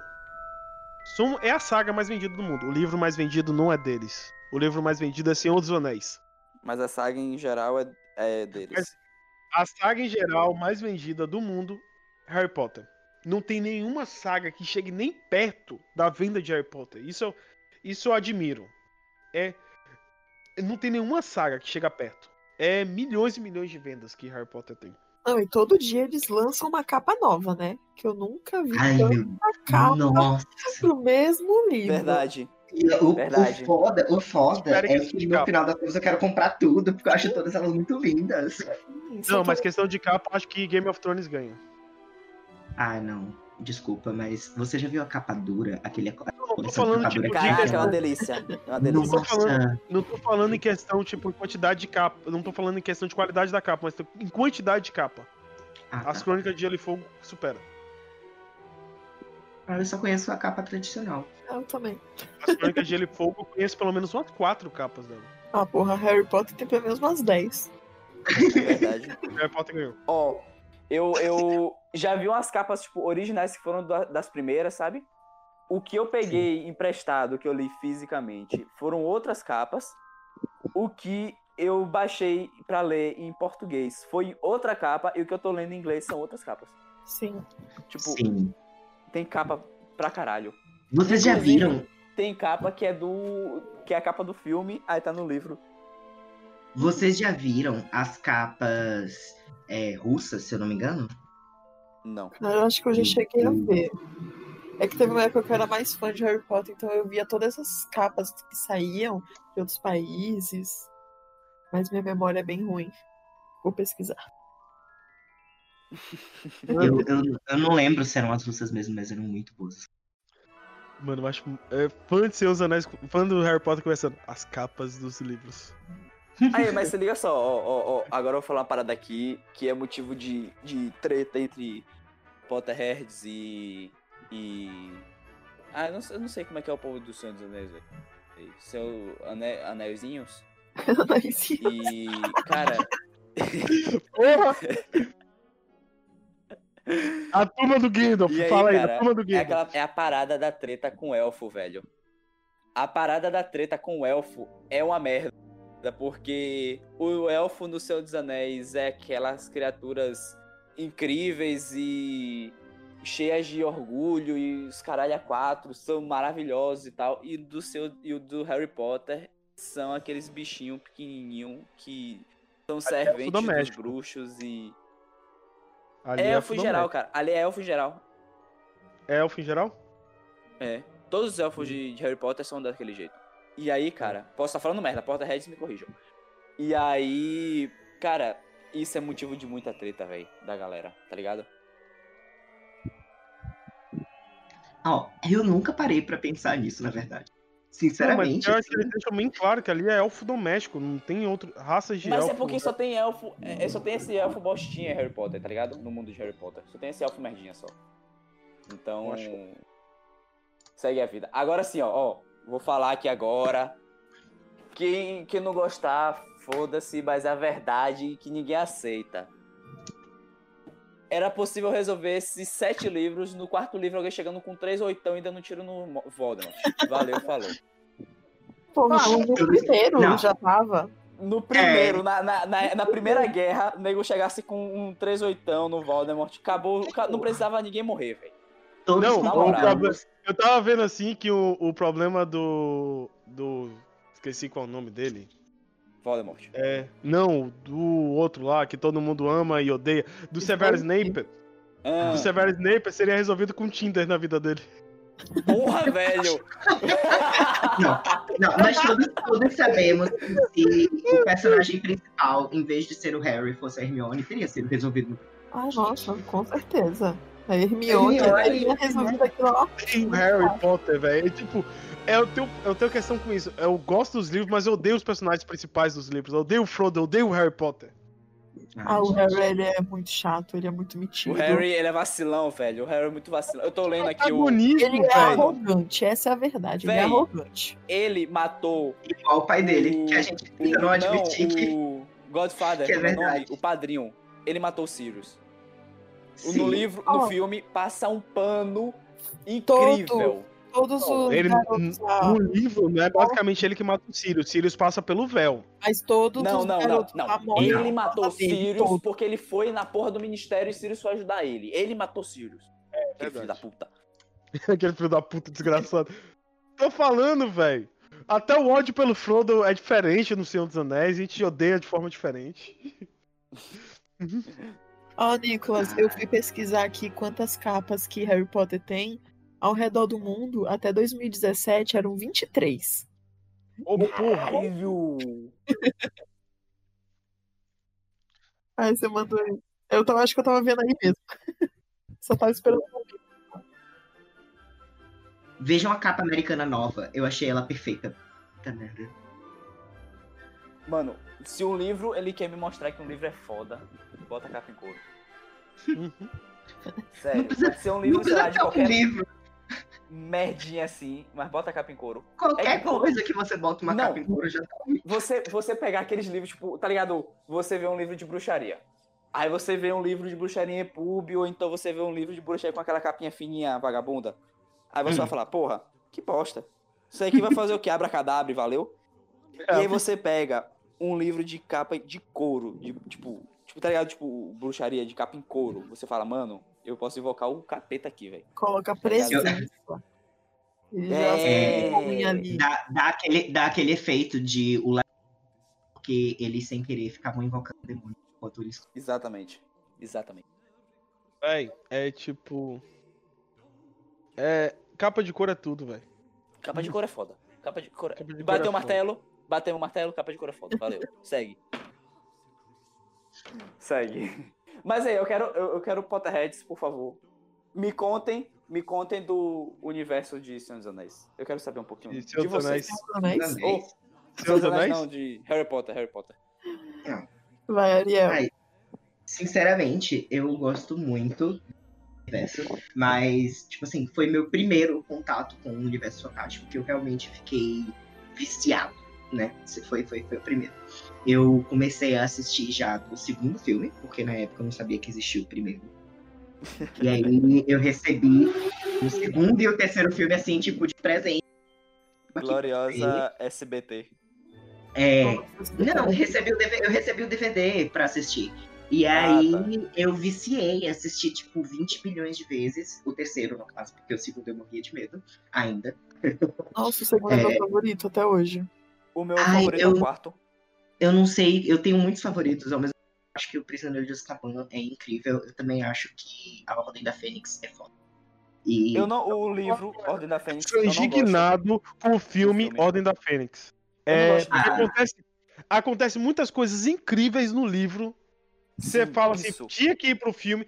O filme que Exato. tinha que ser dividido em duas partes era a Ordem da Fênix, não era Relíquias da Morte. É Pronto. verdade. Nossa, Mano, o o... Ordem, da, o Ordem da Fênix é o maior livro e não foi Sim. dividido. É. O... O filme que eu mais também. O, o segundo filme que eu mais fiquei indignado é o. O Príncipe. O Enigma do Príncipe. O Enigma do Príncipe. Sim, esse é massacrado, coitado. Eu Uma gosto conta muito, que é o seguinte: mas ele foi massacrado. O Ah, Enigma do Príncipe, tipo, tem muita coisa que eles colocaram lá que não tem no livro, que é, tipo, inútil, a exceção de linguiça que eles colocaram no filme. E tem muita coisa no, no livro que tinha que ir pro filme. Eu Uhum. não, eu, desculpa, eu não tô. É porque eu, eu comecei a ler o Enigma do Príncipe essa semana, então ainda não tô Nossa, assim, lembrando Era- ainda direito. assim, o, o, o- é isso. Tive o contato inicial e durante muito tempo único apenas com os filmes. Tipo, eu comecei, eu li o Eu livros primeira vez, é, foi o quê? Uns três anos atrás, eu acho? Eu não sei. Eu, eu, eu nunca tinha lido. E aí eu sempre tinha esse interesse, ah, vou ler, vou ler, vou ler. Porque na época eu tinha outras coisas pra ler e tal. E também questão de vestibular. Na época eu era bitolado de, de vestibular e tal. Então eu no não meu li. caso. Aí eu o momento. Fale. Fala, fala, fala, fala, fala, termina. Aí o momento que eu li os livros, eu já tava super apaixonado pelos filmes. 100% total, assim. Sempre fui apaixonado. Maratonei 20 bilhões de vezes. Eu sei as falas de cada. Porque assim. E aí eu li os livros. E os livros abriram minha cabeça de um jeito. Tipo, cada detalhe novo. Nossa, coisas que, que não foram tratadas. Tipo, a, a, a questão da Hermione ser, ser tão engajada socialmente. Sim, É, é, sabe? elfos. Nossa, eu queria que tivesse assistido. Nossa, Véi, as... detalhes Mano, tão moral, enriquecedores. Me, Nossa. me, me Não, julguem, mas coisa. fica um saco a Hermione com os elfos, mano, na moral. Tem Sério? determinados Não. momentos. Nossa, Tem Ai, determinados momentos que eu seu fico. elitista. Porra, vai, Não, deixa vamos aqui, vamos, deixa eu Deixa falar, deixa eu elfos quietos, vai. Vamos matar o Voldemort, deixa eu- pelo amor de Deus. Seu elitista. Agora deixa eu falar rapidão. Eu acho o universo Senhor dos Anéis incrível. Questão de universo Senhor dos Anéis ganha, mas questão de leitura, de clean na leitura, Harry Potter ganha. É, É, muito mais gostoso Cara, Harry ler Harry Potter, ele te abraça. Harry Potter te abraça. É tá muito ligado? mais gostoso ler Harry Potter. Eu dou muita risada. Eu dei muita risada Oh. lendo Harry Potter. Principalmente Aí, o caso da livraria com os livros invisível da invisibilidade. é muito bom, velho. É muito bom. Aí, ó, eu quero- Sinceramente, tem um lugar Ó, no a- coração reservadinho. pros- A parte do, do, do Nicholas foi essa que ele mais gostou. A parte que eu mais gosto é quando o primeiro-ministro do, do Cornelius Fudge, que é o primeiro. Não, Cornelius não. O primeiro-ministro do mundo mágico vai conversar com o primeiro-ministro do da Inglaterra, cara, da Grã-Bretanha. E é muito. Eu acho muito engraçado, velho, porque, tipo, o cara tá falando na naturalidade. Tipo, uma terça-feira. E o, e o primeiro-ministro tá tipo. Que porra é essa? Maluco. Aí, aí, quando ele fala, aí quando chegar, ó, a gente no torneio vai ter o, o torneio Tribruxa, a gente encomendou quatro dragões, mas já tá tudo certo. É só uma coisa de avisando mesmo. Cara, você encomendou quatro dragões? Aí ele, ah, e um esfinge também. Ele, o esfinge? Nossa, a Cara, é Esfinge foi maravilhoso, completamente velho. deixada de lado a esfinge foi muito nos deixada de lado, mano. filmes. Nossa, ela apareceu no labirinto. Foi. Isso, foi mesmo. Ô, eu acho que é muito gostoso isso, velho. Eu acho muito bons livros, velho. E, e- e eu, eu, eu vejo que muita coisa que poderia enriquecer pra caralho foi deixada de fora. E isso fora. me deixa frus- e me deixou frustrante, mas ainda assim. eu- Não, Assim. bora ser honesto. Eu vou ser honesto. Os filmes do Harry Potter é uma bosta. Não, não. Não. Não, à peraí, peraí. Não, os primeiros filmes, os primeiros filmes são bons. até o terceiro. Até a- o terceiro não, é bem Até o fiel. terceiro. Até o Ordem terceiro. da Até o Fênix, é Ordem bem da Fênix. fiel. Começa no Ordem da Fênix, começa a ficar ruim. Quando chega em o príncipe. É, ó, O eu sempre, eu, vou, eu sempre, fa- eu sempre vou falar Eu o, sempre confundo. o Enigma do Príncipe. Eu, Eu, vou falar o Príncipe de Azkaban, eu fico tipo, hã? Caralho, Príncipe de Azkaban, esse É. seria do caralho. Esse aí seria do caralho. O Enigma do É o- Príncipe, o Príncipe Mestiço, o Príncipe Misterioso, que é a tradução literal. Mestiço. É li- É? misterioso. É misterioso. Não, é Half-Blood Prince. Caralho. É, é, é, é o príncipe. Mug Blood. É sangue. Blood, não? É meio sangue, pô. É É, o Mug Blood Príncipe que é. Não, o é, Príncipe Mestiço É em inglês é Mug Blood. É é. Half-Blood. É, É Half Blood, Half. Blood, é meio sangue. É o príncipe mestiço. E quando chega naquele final, bosta, do Relíquias da Morte, eu fico tipo. Foda-se, caralho. Foda-se, pá, que porra é essa? Tá dormindo? Tu estás a dormir? Tu estás a dormir? Faça um final melhor pra essa porra, velho. Porra! Nossa, Ô, o livro, eu- o final foi muito melhor. É, eu Ele, não, ainda ele não pega a varinha das varinhas, quebra e joga. Um... Mano do céu! É muito, Não, é é muito, bem- é muito mais bem feito. O ciclo é Eu- muito mais bem, bem fechadinho no livro, né? Quando ele, ele enterra novamente a varinha e diz que ele não vai Uhum. perder pra ninguém, pra varinha perder o, o, o, o efeito dela. E É. também, no momento que ele, que ele, tipo, conserta a varinha dele, que é, tipo, o xodó da vida dele usando a varinha das varinhas, eu fico, tipo, gente, é genial! Puta merda! É que no filme ficou Eu muita não- coisa, tipo, ai, É porque Eu já só vou tava tempo, já tinha acabado o tempo. É porque já tinha acabado o tempo do filme. No filme já tinha acabado o tempo, tá ligado? Não, eles gravaram, velho. Eles foi têm, muito- eles tinham. Foi mu é, não, é porque assim, Nicolas, foi muito tempo eles gastando com a visita a Hogsmeade, a, a Hogsmeade, a contando a porra lá do, do Dumbledore e tipo É, é. Não, maneiro, é, patrão, eles é, diminuíram eles. um pouco do Nossa. tempo daquela briga idiota que o Harry Potter teve com o Voldemort no final, que não foi nada daquele jeito, que eles saíram até na porrada, que dava pra cortar metade daquilo ali pra colocar essa cena. Exatamente. Gente, e o, Dumb- o quadro do Dumbledore no final. Tipo, o fato dele não estar, digamos, perdido, né? Porque todo diretor tem seu próprio quadro. Eu achei Isso. isso, incrível. Tipo, porque no, no, no filme, tipo, do sexto filme em diante, eu só perda total do Dumbledore. Tipo, Não, ok, aí ele só Dumbledore em flashback. é, Só tem ele Dumbledore em flashback. E A seria gente muito ainda teve uma influência forte. É, a gente ainda teve uma influência forte do Dumbledore na história, porque ele era uma influência. Mas, Não, e mesmo o Dumbledore- a gente Dumbledore- tava o Dumbledore muito é velho, influência- nos filmes. O Dumbledore é uma influência gigantesca em todo o universo Potterano. Aí, mas na moral, na moral. O é foda pra caralho. o- no, no filme, deixaram Dumbledore como um belíssimo filho da puta, velho. O porco para o abate. Um pouco, Sim. mano, Ai, um pouco velho. para o abate. Sim. Foi pesado, velho. Quando Eu tava assistindo, eu lembro, quando eu assisti esse filme, eu tava com meus pais, que meus pais, meus pais às vezes gostavam dos filmes. Não tanto como eu, mas eles gostavam. E aí a gente tava assistindo junto, aí na hora que o Severo falou, ah, mas então vai ser um porco para um abate, acho que foi o Severo que falou isso. Sim. Uhum. Aí meu pai, que filha da puta! tipo, instantâneo, tá ligado? Porque foi filha da putagem, velho. Na moral. Sim, e uma é coisa, vocês já imaginaram como que seria o universo do Harry Potter se o Neville tivesse sido o garoto que sobreviveu? O garoto Porque tem essa, né? foda. Eles nasceram isso. um dia de diferença, só que o Voldemort escolheu ir atrás do Harry. E não É, foi Neville. atrás do Harry porque. Foi decisão. acho que... É, não, tipo, ele, é, ele. Na verdade, ele ia, ele ia atrás do Neville também. Só que ele foi atrás do Harry primeiro. Uhum. E aí deu merda. Uhum. Aí ele foi atrás do, do, do Neville. Ou aí, no caso, É. ele não teve como ir Não atrás do Neville. como ir.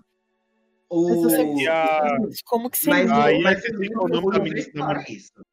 Eu não lembro como o livro exatamente explora isso, mas tipo, é, tem uma, uma, uma, uma parte que ele explica que o Harry foi escolha do Voldemort, 100%. Porque Sim, existiam duas interpretações para a profecia. As duas interpretações eram válidas, só que a profecia também falava que é, o menino da profecia Ia ser seria marcado. marcado pelo seu igual. Então, a Isso. partir do momento que Voldemort faz a escolha dele, ele torna o- o- a profecia real. Então, tipo, Aham. é, o Neville, ele não deve, ele, ele podia ser e existir, Ele só tipo, não foi porque não foi marcado. porque não foi marcado. Porque o, o Voldemort não foi pra ele, foi literalmente isso. Mas as duas, seja- as duas escolhas eram super fáceis. Ou seja, o Neville tem costas quentes pra caralho. Tem. Eu queria É. muito que isso tivesse sido explorado nos filmes, tipo, Ou, nos livros mostram que dava essa Eu nunca possibilidade. entendi as profecias do, do- Eu Esquece. nunca entendi. Eu É que nunca nem, entendi cara, as profecias no final- filmes. assim, é, o filme Prisioneiro de Azkaban, o terceiro. Uhum. É, nos livros, eles contam direitinho, eles passam, tipo, páginas e páginas explicando pra gente entender que a- na hora de coisar, que o Rabicho que foi no lugar do Sirius e deu tudo aquela parada e por que que aconteceu o que aconteceu. No filme, foi, tipo, empurrado muito com a barriga, tá ligado? Acabou que, Uhum. tipo, não, não explicou, porque meio que aca- quando acaba, o Harry tá, tipo, super amigão do Sirius, tá ligado? Tá, tipo, porra, você, vamos, vamos junto, tal, não sei o quê. É, a gente deu uma desviada aqui de. A gente deu uma desviada aqui de assunto legal, que a gente focou muito em falar a diferença dos filmes e dos livros. É, e o, a gente tem que falar mais no universo, né? E o universo de Harry Potter, por mais que seja um universo simples, resolvesse tudo com três oitão, como você mesmo falou. é. É, ou seja, o problema do Snape se resolveria com Tinder, ou o problema de comunicação dele se resolveria com e-mail. Tem Ou várias coisas o que resolveria. Expelliarmus do Harry Potter ser resolvido com aquela paradinha da pulseira do, do controle do Nintendo Wii. É, tudo com SMS resolveria as coisas ali, tipo, poxa, pô, GPS também facilitaria muitas não, coisas. mas aí eu tenho, eu tenho o seu furo aí, Nicolas. Não dá porque é, eles mesmos falam que tem tanta magia no, em Hogwarts que dá interferência no sinal. Ela de- tá, tá é, canônico, tá canônico isso. Uhum. Não, é, então, tipo. Então, tipo, o universo de Potter é um, eu acho um universo incrível que surgem várias e várias teorias de acordo aos dias que vai passando, porque é um universo vivo ainda, por conta que a escritora está viva, então a escritora pode chegar e falar: olha, tal coisa é verdade, tal coisa não é Potter verdade. agora. O Não Vamos agora- fala da J.K. Por favor. É, é, sinceramente, a J.K. Rowling é uma grande babaca. Ela mandou, ó, a A Nagini treta- era uma mulher, viu? Valeu. Não, Anjo, as tretas, as tretas da J.K. Rowling em relação à fobia estão me deixando muito tristes com ela. Sim. E, sinceramente, eu só estou. Eu eu só defendo o universo de, de Harry Potter porque eu considero que o trabalho intelectual dela é muito foda. Porque, sinceramente, eu tô achando ela um pedaço de Eu não bosta. falando- E eu não Não, vou desistir da saga só por causa disso. Eu não tô falando da escritora, eu tô falando que a questão toda, por ela ainda estar viva, o universo ainda é vivo, o universo ainda é mutável, o universo ainda Ah, pode. não, não. Sim. É só. É, por exemplo, a mal teoria agora que surgiu da quarta relíquia da morte, que não são três relíquias da morte. Existe uma quarta relíquia da morte. Existe. O Ok, isso olho aí de foi, isso aí Moody. Foi O novidade. olho de. Adamastor Moody pode ser uma possível quarta relíquia da morte. Isso é uma teoria. Caralho! Isso é uma teoria. Porque Faz o olho sentido, de faz O, sentido. tipo, a capa de. Existe várias capas de invisibilidade, mas a capa de invisibilidade do Harry Potter é a única que é. Que é a invisibilidade verdadeira. Que nada Uhum. consegue ser vista. Ué, o mas o olho de olho de Adamastor- Alastor consegue. O olho de Alastor Moody consegue ver a capa de visibilidade do Harry. Por que será? Caralho, verdade! E fora Minha- que a, cabeça explodiu. quando você vê, quando você vê tudo, toda a sequência por onde o olho veio passando, quando chega lá na origem, quando vai chegando antes, chega junto com os criadores das Relíquias da Morte, da família dos criadores da Relíquia da Morte. Uhum. Caralho, ver- é verdade. Caralho, faz sentido pra Você caralho. vai agora. passando assim, vai olhando o passado de Alastor Moody, você fala, cara, e Alastor Moody era muito, é, é, tipo, a família do Alastor Moody era muito próxima da família dos Potters. É verdade. Agora, agora, quando a gente. Caralho. é, Minha cabeça como a gente terminou fugindo, como você disse, do universo, então eu tenho um ponto bem interessante para falar. É, quando a gente para para pensar, o universo de Harry Potter, ele, nos filmes ou nos livros que seja, ele é muito envolvido nessa relação com Harry Potter. Mas o universo é pouco explorado. Eu acho que está sendo incrível a forma como o universo está sendo explorado em Animais Fantásticos. Verdade. Merda. Eu Verdade, amei verdade. os animais, os feitiços, a política, o ministério, outros ministérios, a relação entre outros bruxos. É, é, é, Nossa, Cara, eu tô é amando demais, demais, demais, demais. E, Sim. como sempre, óbvio, Dumbledore muito foda. Tipo, ai, por que, gente? Por não- mano, o Dumbledore desgastou, viu? Transcendendo. O Dumbledore, o Dumbledore transcende. desgastou, viu, velho? É, ele- Animais Fantásticos pra Harry Potter 1. É, Ele porque de, de, desgastou, velho. de, LOL também é gatíssimo. Desculpa, eu tenho alguns devaneios aqui. Mas também? É... Sim, o Não, foram Dumbledore pouquíssimos anos, pô. é... Não, o o, Dumbledore- Dumbledore, é idosíssimo. O, o, o Dumbledore é velho pra caralho, mas Ai, gente, foram peraí. pouquíssimos anos entre Animais Fantásticos Foi. e. É, Peraí o que a, rolê a, todo a foi acontecendo em tocou. 98, 90. Animais Fantásticos passaram praticamente nos anos 40, cara. 40 e 50. Sim, meu irmão, o cara já tem mais de 200 anos, o cara desgastou daquele jeito. Dumbledore tem mais de 200 anos. Tem. Porque 200 se ele é não. amigo de Nicolau Flamel. Não. Não, pô, se ele é amigo de Nicolau Não, Flamel. Nicolau Flamel é. Nicolau Flamel, ele é vivo por conta da, da Pedra Sim, mas, Filosofal. ele tinha, mas ele tinha quantos anos? Quando ele morreu, ele tinha mais de 600. Alvos Tanto não- é, Calma aí. tanto é que a Hermione, ela no livro, ela fala: Caraca, como assim eu não. Ele não nasceu em percebi isso antes?" 81, velho. Ele nasceu em 81, ele tinha mais só 100 anos. Cento... e- Ele tinha ele tinha 100 e 110, 110, 116 anos. Quem? Quando aconteceu o quê? O nascimento, tipo, do nascimento pra morte dele. Ele, tipo, Harry Potter, quando ele morreu, ele morreu com 116 anos. Aí, porra, então. Ele tinha uns 40, 50 anos no, no Animais Fantásticos, onde habitam, e tinha 100 anos. Porra, passaram um tempo de 40, 50 anos. Óbvio que ele vai ficar velhinho, porra. 80, Uhum. com 80, 90 Mas, anos. ele- mas ele desgastou Gente. muito, cara. Mas ele desgastou muito. Não, velho. São Eu 50 acho que é- anos, porra. O bicho era centenário já. Ô, Nicolas, O- Nicolas, o cara desgastou, velho. Virou uma uva passa. Maravilha. É, ó, sinceramente, eu acho que depois que mudaram o ator, ele ficou bem conservado até. O, o segundo ator de Dumbledore é bem mais conservado do que Sim, Primeiro sim. É lindo. o segundo ator de, de Dumbledore é o Gandalf, né? é, eu não sei, eu sempre me confundo. O Mas eu acho O primeiro era acabado, coitado. O segundo Não, o já. primeiro mais novo, Era uma uva passa, tá? É, mas ele, gente, ele é assim, transcendente. Ele, ele, ele transcende a, a Voldemort, porque na verdade ele passou por Grindelwald e Voldemort. Ele passou por duas. é, por dois Gerações. nomes. É, dois nomes fodas do, do, do, do, universo do mundo das trevas. Tipo, ele passou. Nossa, eu acho isso Por. Grindelwald e por, e por Voldemort. Exatamente. E, e Grindelwald, e Grindelwald, é, ele tem uma relação íntima com o Dumbledore. E eu acho que. Ai, tipo, muito interessante. Mas o universo eu acho perfeito. A forma como ele tá sendo explorado em Animais Fantásticos. Cara, E- é, falando eu de universo, Embasbacado. o tipo, eu acho a das poucas um dos poucos momentos que J.K. Rowling falou sobre o universo realmente, no caso ela tocou no universo e falou, mostrou como é que era exatamente, foi quando ela tava falando sobre tanto no, no torneio Tribruxo que veio bruxos de todo mundo para poder assistir o torneio, né, que era aquele evento, e quanto é, no Enigma do Príncipe que o tipo mostrou um pouquinho da relação entre o primeiro-ministro do mundo trouxa, dos não mágicos, e do primeiro-ministro do mundo mágico, velho. Tipo, foi uma das poucas vezes que ela mostrou como é que acontece mais ou menos a interação, sabe? Uhum. E eu achei isso muito, muito da hora, velho. Porque é, foi- é uma parada que a gente que meio que a gente não tinha pensado nisso antes, só que uma hora ou outra a gente ia pensar, sabe? E ela já É colaborativo. um pouquinho isso.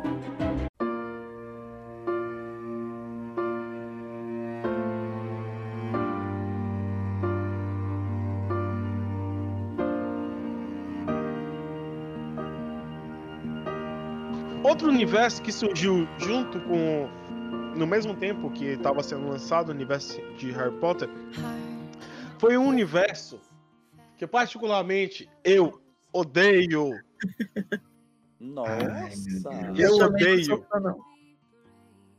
É. É o universo de Crepúsculo. Vai tomar. Essa também eu dei então. Vamos lá, Ai, meu Deus. taca o pau, taca o pau. Vai pra Crepúsculo mesmo? Vai pro Crepúsculo. Ah. Quem que põe essa porra aí? Tá, só tem eu defendendo o Já acaba Crepúsculo logo. aqui, né? Que. Na verdade, eu vou defender um pouco do também, porque. Na verdade, eu não tenho nenhuma defesa pra. Porque tinha Aí, galera, na um moral. gostoso. Pra ele vocês, pegou a pra vocês que mitologia foda. Ele pegou uma coisa foda, pegou uma coisa massa e cagou em cima, mano. Não, Cagou! ó, Ai, eu vou aqui defender Crepúsculo, porque assim, Com Eu- e dentes aí, ó. o primeiro livro que eu li na vida, assim, sem ser aqueles de bestinha de bem criança pequena, Colégio. é, foi Crepúsculo. O primeiro livro que eu tive vontade de ler. E muita gente ao meu redor também começou a ler por causa de Crepúsculo. Tanto que o último livro eu li assim em um dia. Eu era o maior da saga, eu li em um dia, assim, sem dormir nem nada. Eu Porque os fãs. Nossa. Uma garota, pensa, uma garota de 12, 13 anos naquela época, como que era a felicidade de ter aqueles filmes. Eu assisto até hoje. É, é um dos filmes que eu mais assisto. Eu sei todas as fases do Crepúsculo até hoje. Eu concordo que é ridículo o, o jeito que foi tratado os vampiros, que, porra, o cara quebra.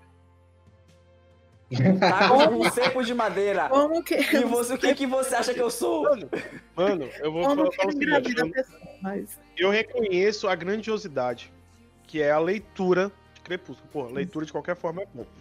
Mas vamos, mano, vampiro é um ser foda. Que vem sendo retratado de maneira muito legal, muito, muito. que tem uma cultura gigantesca Desde em cima sempre. deles. Desde, Desde sempre. Tem várias histórias de origem de vampiro, tem várias histórias mesmo.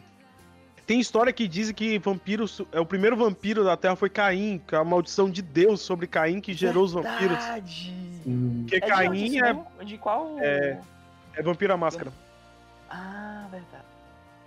É, só que tem outras, outros livros também que pegam isso. Que Caim foi amaldiçoado por Deus a viver e vagar pela terra com a vida eterna, a su- sugar a vida dos outros, como Isso. penalidade de ter matado Abel.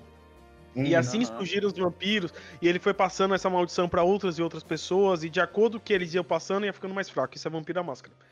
Mas vamos Olha aqui. Tem- Você consegue retratar um amor dos vampiros, tipo, poxa, um amor de um vampiro com um humano, de maneira bem foda, sem ter, ser tão meloso. Bora falar, Drácula, a história nunca antes contada. Bram Ele Sto- é uma Bram história de Stoker amor também. ali. Bram A Stoker, Drácula Stoker. de Bram Stoker. Diário. Mano, pode me criticar, de mas. Diários de Vampiro. Ele é. Tamo Ele, junto, tamo junto, tamo junto, Nicolas, tamo junto. Diários de Vampiro veio antes de Crepúsculo. Tem a mesma história praticamente. São duas pessoas É que disputam o amor de uma pessoa, de uma menina. Só que os E dois o são vampiros, né? Os dois são vampiros. São irmãos ainda por cima. Só que o que acontece? Exatamente. Eu acho que a série cagou os livros. Só pra fazer um detalhe. Eu a só série li os livros, eu não, eu não Eu assisti a série. A série, a série. come- a série começa ali um negócio ali, a série é completamente diferente dos livros. É, e o que acontece? Beleza, eu, vampiro não pode sair na luz do sol por diversos motivos. É, existem vários, e quando eles lançaram a última série do Drácula, eles mudaram esse motivo que eu achei muito foda. Quando eles Eu lançaram achei, a série gostei. do Drácula. Eu gostei, Mas gostei você, você mandou mensagem puto, você mandou mensagem puto reclamando da série do Drácula. Mas eu, depois eu parei, analisei e falei, ó, ficou, ficou foda a adaptação. Eu quero, Eu não eu sabia quero. do momento. Ficou foda Foi a adaptação. Ele, ele ficou, ele ficou putaço com o momento, é. Ele foi É, levado É porque, no caso, ele pegou tudo que tava, que eu construí de vampiro, chegou e desconstruiu tudo. Eu falei, que ódio, fiquei puto, mas depois eu parei, Ah, sentei, analisei e achei foda. Desconstruções, é, quando elas vêm para o bem, devem ser aceitas. né? Uhum. Mas o que Devem acontece? Tipo, a explicação de Diários de Vampiros para eles poderem sair do sol é uma pedra chamada Lápis de Lazuli, que quem não Exatamente. conhece, Lápis, Lápis de Lazuli é, é uma pedra que antigamente não existia azul. A cor Uhum. azul era uma cor muito difícil de ser pigmentada, porque não tem como recriar o azul. E a única forma de recriar o azul verdadeiro era através da pedra Lápis de Lazuli, que fazia Exato. toda uma extração química, sei lá, nela, que conseguiu extrair o azul, a cor púrpura e a cor É pra eu dar pitaco do pitaco. Vai, vai, vai, vai, vai, vai, eu gosto. A história da química a gente vê, tipo, antes de eu falar exatamente da química, mas é, a questão da cor azul na natureza, questão de Sim. pigmento, e sim uma questão estrutural. Tipo, quando a gente vê animais na natureza, eles não desenvolveram pigmento é, que dê a cor azul, e sim é, é, é, é- é literalmente nanotecnologia. Por exemplo, as asas de uma borboleta não que é uma, uma borboleta azul, elas não são pigmentadas e sim as estruturas de quitina que ela faz é, é, são microscopicamente des- tem um design microscópico para a luz passar, sofrer uma pequena mudança e liberar como a cor azul. como cor azul. foda? Então, então Sim. tipo, não tem pigmento azul na natureza. na- tipo, natural é uma coisa muito. Não, existe, mas é muito, muito. Era a raro. extração através do lápis de lazuli antigamente, é tanto que a maioria das obras de arte você não encontra azul na obra de arte em si, por conta que não tinha como extrair. Era uma cor muito rara e muito cara, muito cara Uhum. mesmo. Então, por isso, pegando todo esse histórico do azul, e a noite representa o azul escuro, o azul celeste, é, o azul celeste, o azul, é, o azul marinho, é o azul quase. é, eles pegaram e representaram através do lápis de lazuli a noite. Então, tipo, quem o vampiro que tivesse a pedra de lápis de lazuli em contato consigo poderia sair ao sol por conta que carregava a noite consigo. Isso é poético até. Pô, é poético mesmo. Achei foda. É poético. Eu lembro que E- eu li isso e achei foda, mas faz muitos anos. Não, eu li tem muitos anos, mas eu lembro com, eu lembro muito bem. E é muito poético. Aí quando eu cheguei, eu falei, Crepúsculo segue a mesma linha, vou tentar acompanhar. Só que Crepúsculo é mais meloso. Quando colocou o Jacob no sol e ele começou a brilhar, feito purpurina, O Edward. O Edward, O porra, Edward, não, é, aquele o Edward. o Edward no sol ele começou a brilhar, Seu feito doente. purpurina. Não, não. Fale mal, mas fale direito. Aqui É, gente, mal, mas- Eu fiquei tipo, caralho, cadê o vampiro foda, velho? Mano, Não, aquela Ah, cena vampiro. também. A construção do vampiro em Crepúsculo eu acho ridícula. Mas acho que Uhum. como eu tenho um carinho muito grande até hoje, eu não consigo achar ruim. Eu aceito aquilo, mas eu sei que uma bosta. Não, a É uma história eu tenho Sabe por que que eu fico mais puto? Sabe por que que eu fico mais puto com Crepúsculo? Ah. Porque Crepúsculo é- já é uma obra ruim. Há de, ser, há de concordar, é uma obra ruim. E ele vai lá e caga uma obra. Ele literalmente caga, sai do esterco de Crepúsculo, uma obra pior ainda. Que é 50 Tons de Ah, Cinza. sim. Mano, Sério? 50 tons 50 de cinza foi inspirado em Crepúsculo. Os desejos uma reprimidos Caralho. ali, a fanfic. é uma fanfic de Crepúsculo que cresceu tanto a ponto de se tornar um livro. Ô, mas peraí, ó. Agora, ó. O Crepúsculo também gerou um filho que ele é maravilhoso. Que quem discordar tá errado. E ponto. Hum. Que é Os Vampiros que se Mordam. Nossa, esse filme é sensacional. Eu reassisti Esse semana, filme tem- semana É retrasada. maravilhoso. Nunca vi. Ele é maravilhoso. Não, mas Aquilo é. minha crítica a 50 tons. Eu quero fazer uma crítica a 50 tons de cinza. Vamos lá. É, eu vou colocar. 50 tons de cinza. Ó, ó, peraí. A, a 50 tons de cinza ou a 365 de- dias? Ah, não. Não, também tem uma 50 tons de cinza é superior, 365 pelo amor de dias é- Vamos, 50 tons de cinza é, é uma romantização de um relacionamento abusivo. Claramente abusivo. Tipo, pega um relacionamento abusivo, transforma, enche de flores, enche de tudo. E as. Mano, o que eu fico indignado é. Amigas minhas, amigos meus, que seja quem for, não vou. Que defendem, que é extremamente contra relacionamento abusivo, fala que. Porra, o de unhas e dentes, indo pagar, indo pra fila pra assistir 50 tons mais escuro, indo pra fila pra assistir 50 tons de cinza, e chegando lá e falar que é um relacionamento abusivo, fala, ah, não é não. Na minha É a mesma coisa de quem é, tipo, super contra relacionamentos abusivos e amou 365 dias.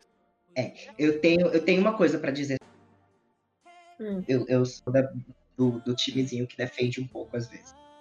Porque assim, eu não li os livros, eu só assisti os filmes. Eu acho o li o primeiro, primeiro. filme simplesmente uma.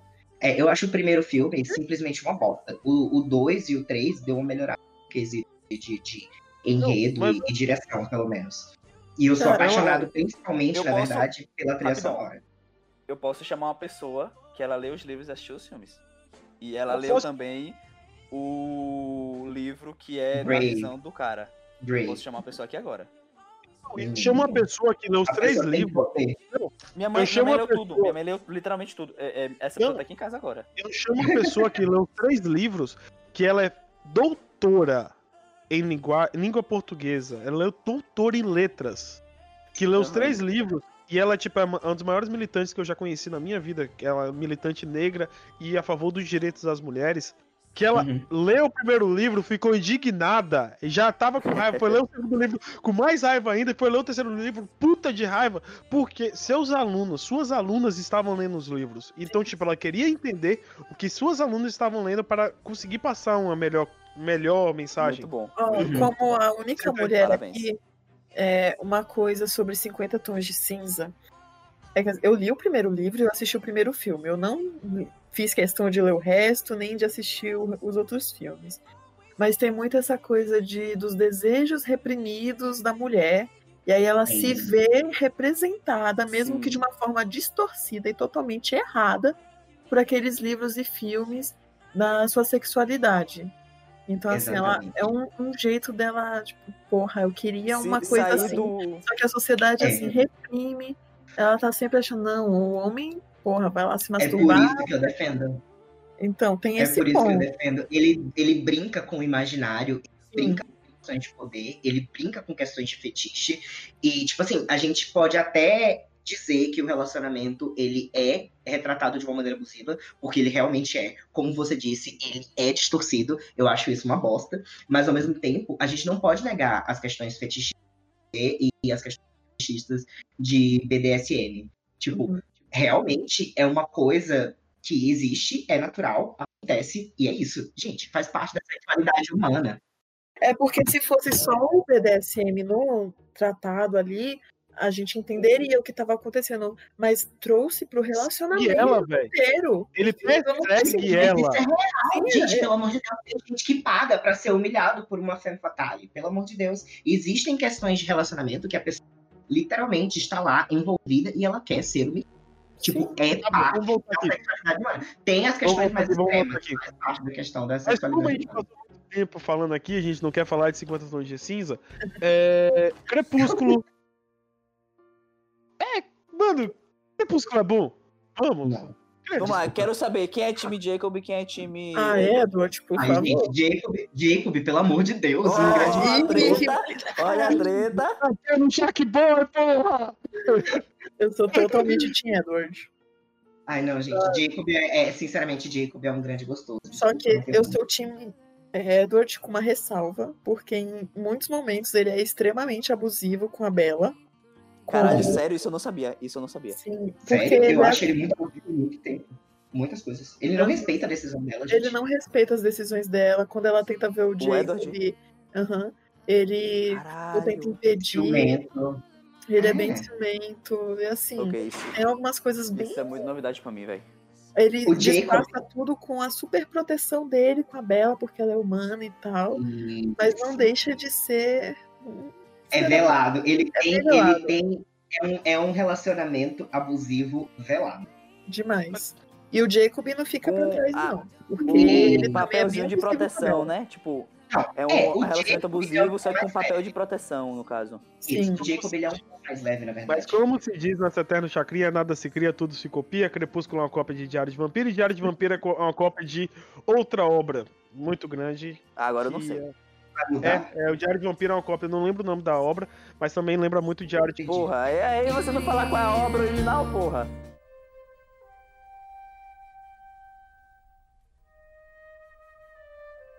Continuando aqui falando sobre os universos literários, outro universo bastante interessante que divide opiniões, eu falo o seguinte, mano, eu não gosto também, é o universo de semideuses. Percy Jackson, o ladrão de raios. Percy Jackson, o mar de monstros. E aí? O que, que vocês acham desse universo aí? Pô, velho, eu vou ter que defender mesmo Percy Jackson, velho. Eu defendo pra caramba. Eu vou- Desculpa. Ah, obrigado, obrigado, obrigado. Gente, foi os, a primeira série de livros que eu me dediquei horrores. Foi Percy É, Jackson. Eu não consigo ler. Vou, ser 100% honesto, eu não consigo ler. Eu tentei ler, Jackson. eu li o primeiro, li o segundo, fui tentar ler o terceiro, empaquei. Parei e não desisto. Percy ler. Jackson foi o primeiro, a primeira série de livros que eu li. Eu li antes de Harry Potter, por sinal. Sim, bem antes. Nossa, eu também. E, cara, tipo, eu gostei, eu li os três, os, são quatro livros ou são cinco livros da primeira parte? Então, sim. Os cinco primeiros eu li porque eu tava pedindo emprestado pra um amigo meu de escola. Aí eu peguei, pegava emprestado, eu lia com o maior cuidado do universo pra poder me, deu- me emprestar os outros livros dele também. E aí eu li, o- li todos, e aí tava tendo a segunda a parte, que era Percy Jackson e os, Os Heróis do Olimpo. os Heróis do Olimpo. E nesse eu tava lendo em EPUB, que foi a primeira vez que eu comecei a ler em EPUB, por sinal. Uhum. E aí eu li o, o último livro. O último livro eu tive que ler em PDF e foi uma merda na época, porque, tipo, o EPUB meio que não era tão. é, digamos assim. Não era tão aberto como é hoje, sabe? Uhum. E aí foi um, tipo, um livro realmente difícil pra eu ler, mas eu li, porque realmente tava muito viciado na época, velho. E não me arrependo de nada. Mano, eu- o que que eu acho da questão do universo de Percy Jackson? Eu acho uma adaptação mal feita. Eu acho simplesmente isso. Eu sou apaixonado pelo universo, pela mitologia grega, mitologia romana, mitologia Sim, egípcia. Tudo que é tipo de mitologia eu tô lendo, inclusive por isso que eu sou apaixonado por Senhor dos Anéis, porque Senhor dos Anéis, um dos, um dos objetivos de Tolkien foi criar uma mitologia para a Inglaterra, que a Inglaterra não tem mitologia. Exato. Só tem Rei Arthur e valeu. É uma adaptação muito mal feita. Acho que coloca de qualquer jeito, joga algumas coisas lá, simplesmente pega lá, pega na mitologia grega e coloca de qualquer jeito. E não acho. Mano, eu posso falar uma coisa? Hum. A adaptação das três senhoras, das três bruxas da, da linha divina Pô, eu achei É da hora aquilo, velho. É muito mais bem elaborada um filme brasileiro, que é o. Esqueci qual é o nome do filme, calma aí, eu vou pesquisar aqui. Caraca, agora você, agora você realmente me pegou. É muito mais desenvolvido em Malazarte e o duelo com a morte, o homem que enganou a morte. é muito mais desenvolvido as, as três bruxas lá do que no Percy Jackson, velho. E no livro, inclusive, que eu li os livros. Eu li Ô, até Nicolas, o segundo. Esse aí é, o, é um livro que o É um cara filme. vai brigar com o diabo. O filme, quer dizer. Que o cara vai brigar com o diabo e soca um negocinho de tabaco no rabo dele. Não, não é esse não. Malazarte, o homem que desafiou a morte, o homem que. O duelo com a morte, o homem que enganou a morte. É o homem que enganou a morte. Mas. Ele, Ah, o tá, padrinho então deve dele. é- O padrinho dele é a morte. E o que acontece? A morte, ela quer. Não quer mais ser a morte, quer passar. E quer Uhum. passar esse papel pra outra pessoa. E quer passar pro Malazarte. E esse, é- Ah, isso é um tá. conto do. Isso é um conto do Ceará. Pô, que Só que o que acontece? As tre... É um conto Ceará, um conto nordestino. A, a mor... As três. As três, tessa... três tecelãs da vida, as três bruxas tecelãs da vida, elas eram responsáveis pela morte, elas eram responsáveis por cortar o fio divino. Só que chegou esse padrinho do Malazarte e conseguiu tirar essa função delas, de morte. Aí elas querem recuperar esse papel da morte, e Malazarte não quer ser a morte. Aí engana a morte pra morte continuar sendo a morte, entendeu? E ele se torna meio que imortal. Ele volta pra Hum. vida. Porque pra você ser a morte, você tem que estar em situação de quase morte. É massa. Pô, que da hora, gostei mesmo. Achei bem da hora. É, é muito massa e é um conto nordestino, é um conto brasileiro. A é o Brasil, o Nordeste. Nordeste salva o Brasil, velho, na moral. O Nordeste salva o tem Brasil. muitas histórias boas. Tem, eh, por exemplo, o Alto tá compadecida.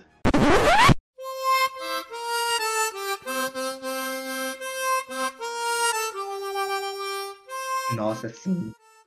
Vocês acreditam que eu nunca tinha. Vocês acham que. Vocês acreditam que eu nunca tinha assistido? Calma aí. Até, Você nunca assistiu o Alto tá compadecida? Não, até umas Eu duas já assisti e leu e li o a peça. Eu também. assisti. Eu assisti umas, umas duas vezes atrás. Eu, por sinal, eu tinha lido ele, a peça. E você sabia que a peça não tem. Sabe aquele romance do. Do carinha com a. A, a garota?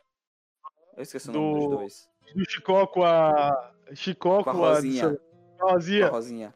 Pois é, não tem na peça. Não? Não. Tem a parte da gata e tem a parte que quando o Lampião invade lá pra cidade. Só que depois disso acabou. Uhum. E aí vai, já vai direto pro. pro. Eles vão pro purgatório e tem aquela treta toda. Tipo, já vai direto. O contrato tá um, tá uma lasca de couro, não tem sangue. Se tirar sangue, Já não tá valendo mais. já tá valendo mais. Mano, Ah, o Nordeste velho, na moral. sempre com obras incríveis salvando o Brasil. Salvando o Brasil. Mano, é, a gente pode falar que o universo do Alto tá compadecido. Vamos falar do Ah, Alto velho. compadecido. Vamos fazer um pod... próximo podcast sobre o Alto tá compadecido. Já tá marcado aí. Parecida dá um pau em todas essas séries que a gente falou. A gente precisa fazer um podcast, vou dar o aí, sobre o Nordeste. Ponto. Isso, pronto. Ó, Contos nordestinos no geral. não, vamos, vamos abrir pra contos. é, contos brasileiros, histórias brasileiras em geral, porque aí já, já é. Pra poder ficar. dar tempo de ser um podcast inteiro. Morra, um podcast sobre o Nordeste. Foda. Ele falou Brasil, você. Mas voltando aqui, a Percy Jackson. Mano, defenda, defenda, pode defender. Ah, velho, aquela parada, velho. É, pode- é o que tinha, é o que tinha pra época, pronto. É isso aí. Eu vou dizer uma coisa. Eu vou dizer uma coisa. Percy Jackson, é, como eu tinha, tinha dito ontem, an- antes foi minha meu meu primeiro amor, primeira saga, série, não sei, que eu me dediquei. E sinceramente, eu ainda acho que para uma história infantil, Percy Jackson tá assim Infanto bombando. juvenil. Infanto é, sim. juvenil no geral, porque tipo assim, qualquer idade, qualquer pessoa idade que faz Jackson vai achar uma leitura tranquila. Ela- ele, ele traz as para entenderem, mas ao mesmo tempo ele também aborda complexos de uma maneira leve. Então, sinceramente, eu, eu gosto muito da saga. E após o meu grandíssimo hiato sem ler nada, né? Porque desde, sei lá, 2016, mais ou menos, que eu comecei a ficar bitolado com, com o vestibular, e aí depois que eu entrei para E basicamente hoje em dia eu só leio texto sério. Choro, choro, Acadêmico. O, é, nossa, eu Academic- choro é lindo. Academics. Sim, choro- o choro é livre, gente. O- Mas desde que isso também. começou, ano passado, ano passado, eu ganhei, ano passado, é, início desse ano, vamos supor assim, final do ano passado, eu ganhei um Kindle. E foi, assim, o que voltou um pouco minha vida literária. E eu comecei a reler Percy Jackson. Tipo, eu falei assim, pô, eu não leio nada há tanto tempo, eu quero começar eu quero começar instigante. Eu literalmente li nove o, o, o, o, o Sangue do Olimpo, que é o, o, o quinto da segunda série. Eu li nove Aham. livros nesse tempo, e tipo, essa quarentena eu não tô lendo mais. Março, mais ou menos. E foi, tipo, muito bom pra mim. Eu adorei isso. Tipo, eu voltei a ler, eu me senti confortável com o que eu lendo. É, eu relembrei várias coisas interessantes. que eu não fazia ideia que ainda estavam, que, que estavam inseridas na história. E, ao mesmo tempo, é, é uma leitura confortável. Eu que, tipo, você não se importa muito em, em, do que tá acontecendo com a sua vida, porque, tipo, um nível de imersão, né, gostoso, e você se distrai, é uma boa. Eu, eu, eu defendo muito Percy Jackson por causa disso. E a Eu forma lembro. como ele traz a mitologia grega, eu acho que também é muito tranquila. Porque ele é, de certa forma, fiel aos, aos, aos, aos contos gregos no geral. Tipo, ele não modifica muito as lá, tão- Uhum. as ideias delas de, de, de terem as palavras. É, é, tipo, a base grega pode até não ser muito adaptada, como você disse, pode, você pode até não gostar muito da forma como ela está sendo adaptada. Mas a base grega, ela é sólida e, ao mesmo tempo, ele traz um véu de, de realidade cima dela, um véu é, contemporâneo, né? Tipo, como tecnologia interfere na vida de um semideus, a vida interfere. é, é, é, quando ele traz a, a nova cima de, de mitologia romana, é, é, é, tipo, eu vi isso também em História aqui, quando Roma invadiu a Grécia, tipo, a, a, a forma como eles adotavam a, a cultura local para manter, porque eles achavam que, por mais que os romanos eles consideram, eles se consideravam superiores, mas ao mesmo tempo eles Era a respeitavam. forma de escravidão deles, né? É, não, mas eles respeitavam a cultura local.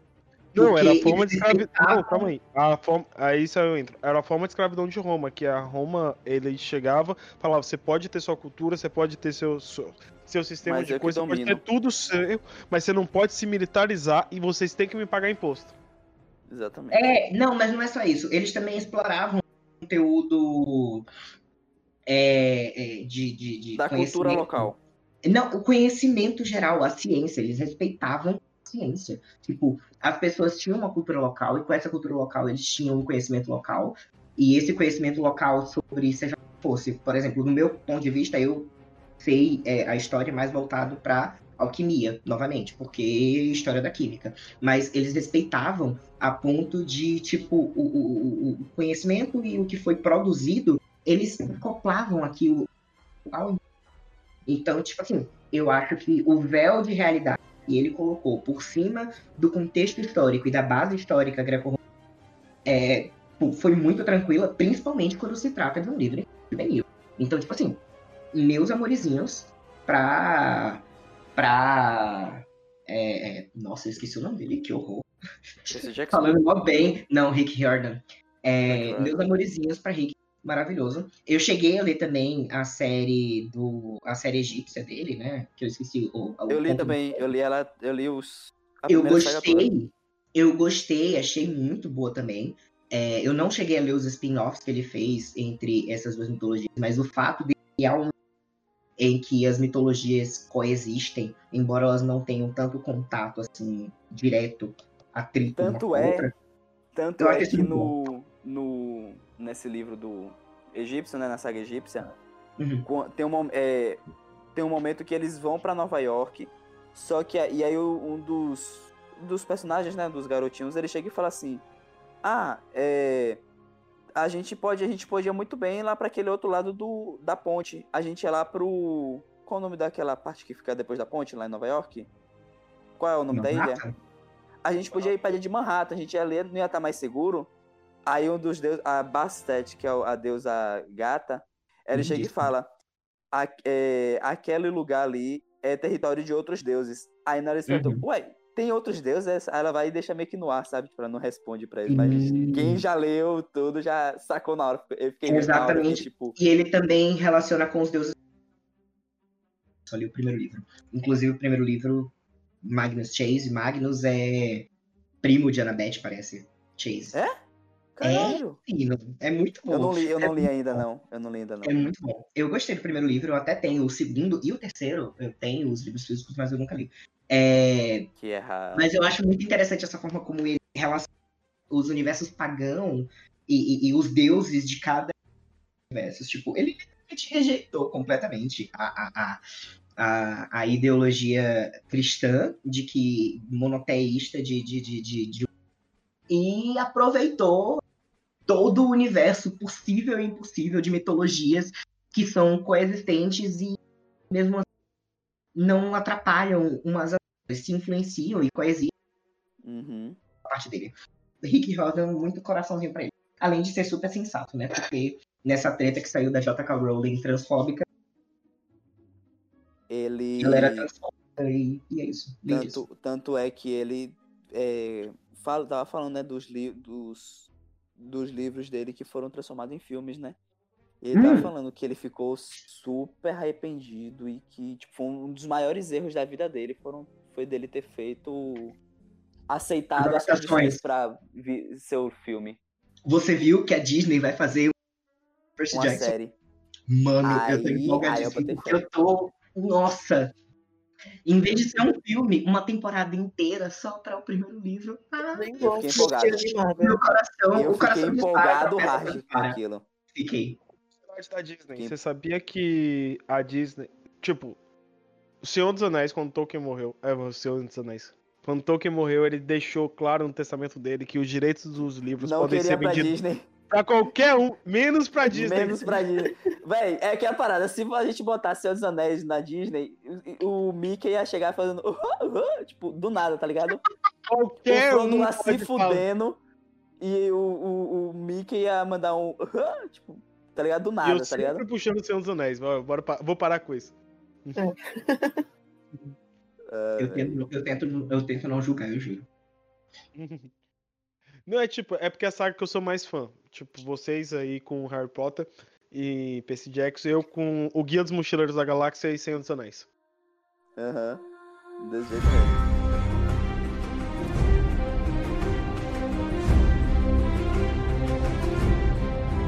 É, Então, continuando aqui, vamos falar de uma saga que todos nós devemos concordar, que os livros é maçante, os livros são chatos, quase ninguém lê os livros, mas todos nós assistimos as séries e concordamos todo mundo que o final é uma bosta.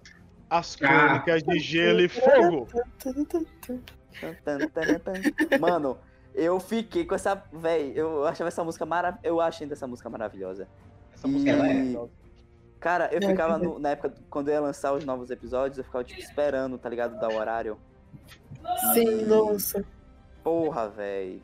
Mano, eu assinei, eu assinei HBO Plus para assistir a última temporada dele. Eu, a, Era só a última temporada. Isso.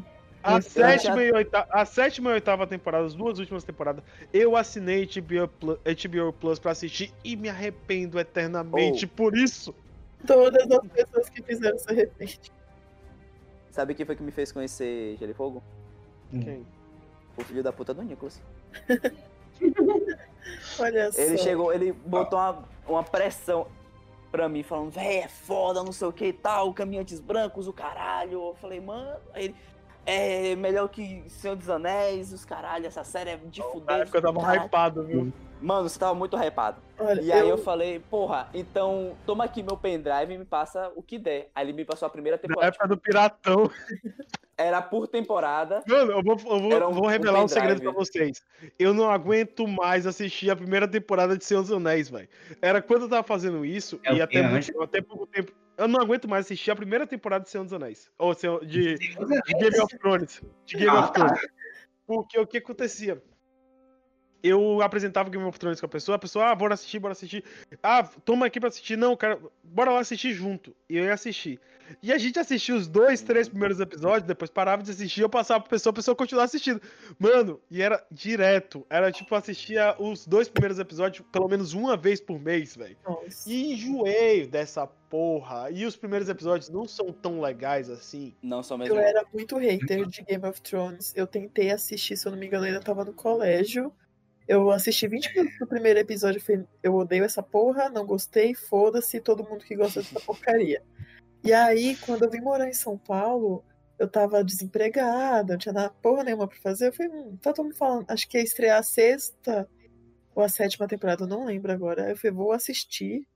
Vamos ver se eu gosto. Eu só sei que eu assisti as temporadas que tinha, assim, em menos de duas semanas, porque eu fiquei muito viciada. Eu falei, caralho, como é que eu falava mal de Game É of Thrones? fácil ficar hypado nessa porra, velho. É porque, tipo, a primeira temporada não é tão boa. A primeira temporada é maçante. Depois fica muito bom. Não, eu não Ariel? achei, não, não, Eu não. gosto não, muito da achei. primeira temporada. Agora o Eu também, primeiro véi. episódio que é Eu Ô, gosto. Nicolas, Eu devagar. tenho um trauma da você- primeira temporada. Eu tenho um É trauma o da Nicolas primeira temporada. ficou com trauma. É, o Nicolas É. ficou com trauma.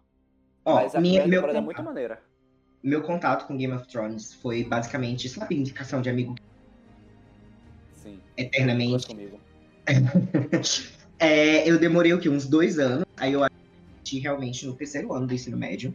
É, porque, sim, eu tava, eu tava, como já disse, bitolado com o vestibular, mas aí eu resolvi dizer assim, se fosse assistir. E aí foram o quê? Umas duas ou três semanas, que nem a Milênia disse, hype total pra eu assistir tudo. É, o motivo inicial pra eu assistir foi porque minha amiga é, é, venerava Khal Drogo. E, sinceramente, o Jason Momoa é o dono do cu, não posso dizer outra coisa. Maravilhoso. Nossa, ele é maravilhoso. E aí eu fui o assistir. Jason, o Jason. Eu fiquei frustrado quando ele morreu. É, isso não é. Isso, isso é considerado um spoiler muito bizarro? Não, Ah, Ele não, morreu. já acabou, foda-se. Já acabou É. Spoiler, spoiler de Game of. Thrones é tipo spoiler de Naruto. Ninguém Ai, liga. se você não assistisse na hora, não era mais Quando ele morreu. É porque ela não me contou. Quando ele morreu na primeira temporada logo, eu falei assim, porra, Mala, porra, Maria. Que, que caralho! Eu fui assistir por causa dele, merda. E ele morreu logo na primeira temporada. E, e, nossa, foi triste. Mas depois eu terminei me acostumando com as mortes, porque, né? Se você Né? não se acostuma. Você se acostuma Né? ou se acostuma? É, É, o casamento vermelho até hoje é meio traumatizante pra mim. mano, o casamento vermelho foi traumatizante pra todo mundo. Eu assisti Uhum. Game of Thrones já o sabendo casamento vem. eu já tinha visto. Então eu No assisti dia foi um choque. Eu fui Eu assisti o chorando, casamento tá ligado? O casamento vermelho. O casamento vermelho é baseado em uma história real. Hum, Eu não sei, mas eu sei Caralho, que pesado. É eu assisti- baseado realmente em uma história real da Inglaterra, que tem vários, vários acontecimentos da, das guerras de dinastia do Reino Unido, antes de ser Reino Unido, quando era Inglaterra, o Essex, Quando era o reino desunido. Estados Unidos, quando tinha aquelas tretas todas lá, tem vários acontecimentos lá que o Martin, ele pegou e transformou, jogou para, colocou em Game of Thrones, adaptado. Aham. E eu acho isso muito interessante. E Aí, tem, tipo, vocês falaram, e vocês entraram muito na diferença dos livros e dos filmes em Harry Potter. E tem uma diferença gritante, gigantesca dos livros e dos filmes em Senhor dos Anéis. A primeira temporada é bastante fiel. Vocês não Segunda o quê, caralho? temporada, God. God, Hã? porra. God. God. Nossa, Segunda vez que tu manda Senhor dos Anéis. terceira vez. é, eu tô hypado. terceira vez. Tô hypado, e gote.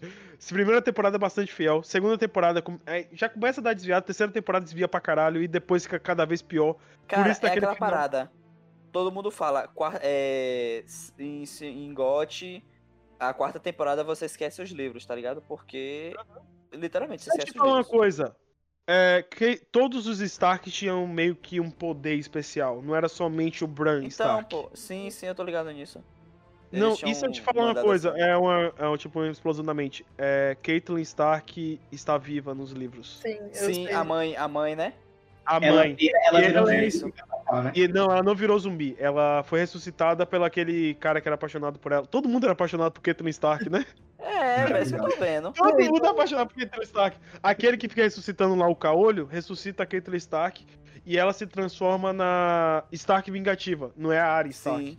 E ela que Hum. mata os Frey. É a Caitlyn Stark que mata os Frey. Não é a Caralho. Arya. Eu não. Caralho. Ok, Não, é isso aí, cabeça. Que, tipo, eu não li os livros. Eu não li os livros, mas eu acompanho um podcast que eles. que é fa- falando capítulo a capítulo. Roda o cavalo. Ah, tá. É, e aí, tipo, é acompanhando cada capítulo dos livros, né? E o que fizeram com a Catherine no, na série, assim, inadmissível. Ela é. Eu, tô- eu odeio ela na série e eu gosto dela no livro, mesmo sem ter lido, porque, tipo, porra, ela tem, tem uma estratégia tão boa de guerra. Ela pensa muito e deixaram isso totalmente de lado na série. Ela, ela é um personagem feminino que era pra ser muito forte. E aí todo mundo odeia ela porque não souberam trabalhar a personagem E na aí o, eu acabou gosto, que o personagem feminino. Acabou que o personagem gosto feminino forte na série ficou pro, pra área. Sim, aí tanto de falas da Não, Catherine E pra aquela. a- Pra aquela outra que. Pra Arya, pra Cersei e pra aquela outra lá que era. Que Daenerys? casou com os. Não, Daenerys. Daenerys também. Sou- Daenerys desde a primeira temporada é personagem forte. Mano, E agora. pra aquela rainha lá que casou com os, do- casou com os dois irmãos. Ai, Casou a com o Jeffrey. com- Margaret. A Margaret. É, a Margaret. Ela é, ela é uma personagem Ai, feminina. Eu acho a Margaret meio média. Eu. Sentido. Cara, não, a Mar... na verdade, é a Margaret. Não, a- cara, é. A Margaret, Cersei. eu acho ela forte. Eu acho ela Cara, bastante. a Cersei bota qualquer uma no, no bolso, mano. Porque a Cersei. Cersei. é- ela realmente. Tipo, porra. Bota A gente esqueceu menções honrosas. Menções honrosas da Brienne. Pelo... Porra, Brienne. Porra, Brienne, velho. Velho, agora parece- pensando bem, tinha várias. Foram vários personagens poderosos. Sansa Stark nas últimas temporadas. Sim, perfeito. Olha, eu perfeito. gosto muito da evolução da Sansa, assim, que fizeram com ela. Que juntaram, né, a, a, a personagem da Sansa com outra que tem no- nos livros, que agora eu não lembro o nome. E aí, tipo, Ah. eu gostei do final dela, assim. Eu odiava a Sansa no começo. Nossa, acho que todo mundo. quer. Isso Diaba Sonsa. Não era Sansa, era Sonsa. é, é a Sansa Stark. É, não, eu, vejo, eu vejo as pessoas mencionarem a Sansa como personagem. Vamos levar em conta. Na primeira temporada, a Sansa deveria ter uns 11, 12, 13 anos no máximo. Era a Não, primeira gente tá menstruação dela. falando, A gente tá falando da Sonsa, que apoiou, que ficou. é, se omitiu pra matar o lobinho, velho. Isso é inaceitável. Uhum. Gente, apaixonada pelo, jo pelo Joffrey Baratheon. Ela tinha o quê? Ela tinha 12 anos na época. ela não era amor. apaixonada por ele, ela era apaixonada pela ideia dele. De ela era apaixonada pela é ideia isso. de reinar, Muito pela obrigado, ideia muito de, obrigado. de, de, de, de estar no capital, né? Tipo, hashtag ela, você, era- ela era. Ela era. Agro Girl, porque ela tava lá em cima, isolada da norte, extremo norte. E ela queria viver na cidade, ela, Ela queria ter era- as coisas da cidade, é, ela queria ser rainha, ela era apaixonada pela ideia dele. Ela nunca foi apaixonada por ele, porque ela via. É, é impossível gostar do Joffrey, gente. Mesmo você conhecendo ele a primeira vez, você já vê que ele é Ele um é pedaço de idiota. Bosta. Realmente. Ele é um pedaço de bosta. Ela era apaixonada pela ideia dele. E, sinceramente, eu acho que foi um arco de crescimento muito bom. A- Porque ah, geralmente o pessoal fala que ela é sonsa. Eu gosto muito da personagem. Porque o pessoal fala que ela é sonsa, o pessoal desce o pau nela. Nunca consideram ela, por exemplo, agora quando você mencionou mulheres fortes dessa série, nunca mencionam ela como uma mulher forte. Mas o que ela sofreu, tipo assim, todo mundo fala que a Não. área sofreu pra caralho. Vamos, a área vamos botar os pontos nos is, realmente. Eu. Ela, A área ficou. ela A, a Sansa sofreu pra caralho cresceu também. Foi um muito, sofrimento sabe? diferente. Foi um sofrimento diferente. Tipo, Isso a ela gente tem que foi botar os pontos nos is. Realmente. estrutada, es- estu- es- eita, pô. estuprada, maltratada, é, é, é, torturada, tudo isso. E ela passou, ela sobreviveu e ela simplesmente foi ficando mais forte em cada momento. No final da série, é porque eu não li os livros, mas no final da série, quando chega naquele momento que ela decide, decide é, julgar o, o Mindinho e tal, e aí ele Foi foda. foi Foda! Orga- eu Foram orgasmos de, de série ali. Foi muito foda. Eu gostei muito da arco de crescimento muito bom. Eu considero ela uma personagem fortíssima, uma personagem com uma preeminência muito interessante. eu não considero uma personagem fraca. Eu tinha essa ideia inicial de que a Sansa era sonsa, mas, tipo assim, desde que ela passou pelo. pelo, pelo, pelo Depois do casamento dela lá. com. É, de- Não, após o desde casamento antes. dela com o, Desde- o Joffrey.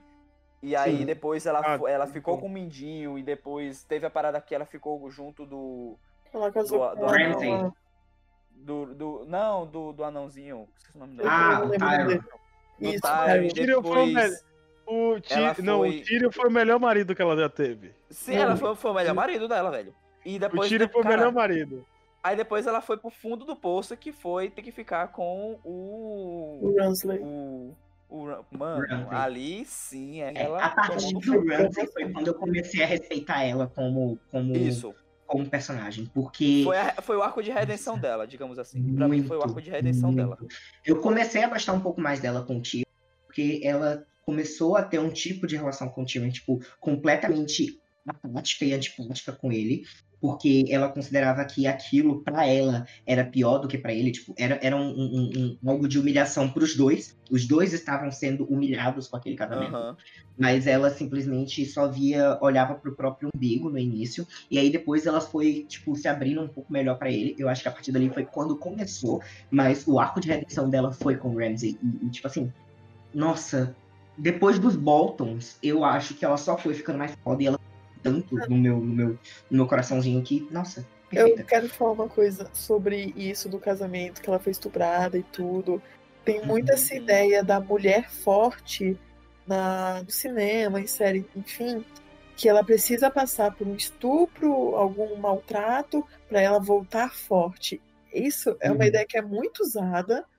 E assim, é uma coisa que me Verdade. incomoda muito, que a mulher tem que sofrer pra caralho pra poder, não, agora ela é forte, agora a gente respeita ela. E, tipo, não é assim, ela já tava evoluindo há muito tempo. Na primeira temporada era difícil de engolir ela, mas, cara, só, tipo, o pessoal começou a respeitar mesmo ela depois que ela casou com um babaca lá. Toda essa questão de estupro e tudo, assim, é, é bem complicada essa questão. Sim, sim. Eu nunca tinha Eu- pensado eu esse acho- lado, mas Eu já tinha na minha cabeça que ela já tinha começado a evolução dela a partir do casamento com o. Com o Tyrion. Com o Tyrion. Com não, certeza. com. Não, com o garoto. Hum. O loirinho. da Ah, o babaca.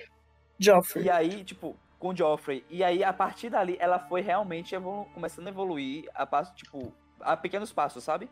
Sim. E aí, com o casamento do com o Bolton, ela não foi por, foi, o casamento, foi um casamento que ela foi obrigada e tudo mais e que depois disso que ela uma- a, a forma que ela amadureceu em relação à tomada de decisões até o olhar dela você percebia que o olhar dela ficou muito mais foda sabe Sim, mas tem gente de- que não. que ignora tudo o que ela passou Aham. antes e acha que foi só naquele momento que ela merecia Ah, o respeito. sim Não, sim, mas sim. vamos aqui. Vamos falar. É, tem tudo isso, tem toda a construção da série, mas o universo em si. A gente sempre de- foge do universo. É, eu tenho que voltar pro universo, porque esse é o tema, o universo literário. O universo em si de. Game of Thrones é um universo bastante amplo, é um universo incrível, com várias histórias. E é um universo literalmente vivo, ainda E com vai o Marte tempo vivo. todo mudando né velho E o que acontece? Tem vários livros de histórias antigas, por exemplo, a história do Egg, que é a do sétimo, do sétimo Cavaleiro, se eu não me engano. É, foi um dos livros que eu li das histórias antigas, que é a. Vem cá, as Crônicas de Gelo e Fogo é é uma leitura maçante. As histórias extras oficiais que o próprio Martins escreve é muito mais gostosa de ler do que o próprio livro em si. Que conta a história de um, de um dos Targaryen e é- eu acho incrível, velho. E se eu não me engano, foi na, no final. Foi no. Antes da sétima temporada, da oitava temporada ser lançada, que eles lançaram as principais histórias da, de Westeros sendo narrada pelos principais personagens de Game of Thrones. olha só Por exemplo, a Batalha dos Baratheon, que foi narrada por Ned Stark, se eu não me engano, foi Ned Stark ou por Robert Baratheon. Aquela Pô, que batalha foda. que, que a- foi a batalha que o Robert Baratheon derrotou o Targaryen e assumiu a realmente se tornou rei, que Aham. ele estava com a armadura cravada de rubis e ao ao Robert bater a sua massa, seu martelo de, era massa ou martelo de guerra, na armadura em si, os rubis caíram pelos rios. Aí as pessoas ficaram procurando esses subis até hoje. Caraca, velho. Eu acho Mas que o tem, a universo- HBO lançou, é série oficial da HBO isso aí. Eu acho que o sucesso de Game of Thrones, o universo de Game of Thrones é muito interessante porque ele consegue unir algumas coisas muito que eu considero pontualmente muito interessantes. Primeiro, é, eu gosto do, do universo mitológico, né? A questão dos, dos deuses antigos e dos novos deuses. É, como os deuses antigos tinham poder e como os novos se tornaram é, é, uma lavagem cerebral igreja. E aí, a partir desse momento da igreja, né? Tipo, é, eu vejo também é, a questão política de tudo, como política está sendo envolvida é, nas É um- decisões foi uma de coisa- guerra. Sobre a questão da política, foi uma coisa que eu citei até lá, que o é, Martin gostava muito de retratar a política, de escrever Hum. sobre a política do, do, do local. Uhum. É muito forte, é uma política muito. E aí depois ele passa, ela passa pelos momentos, né? Tipo, um rei estúpido com. com, com... Na verdade, um rei fraco com. O- Né? Depois um rei estúpido com o- Depois Joffrey. o rei perverso. o rei perverso. E aí teve também é, depois a aliança do rei fraco que teve, que foi a aliança com a igreja, o poder que Caraca, foi dado para a igreja. Eu acho que tipo os, os pontos, as pontuações políticas que ele faz são muito relevantes. O Pardal. E por O fim, Pardal sim, o grande enrabou- pardal.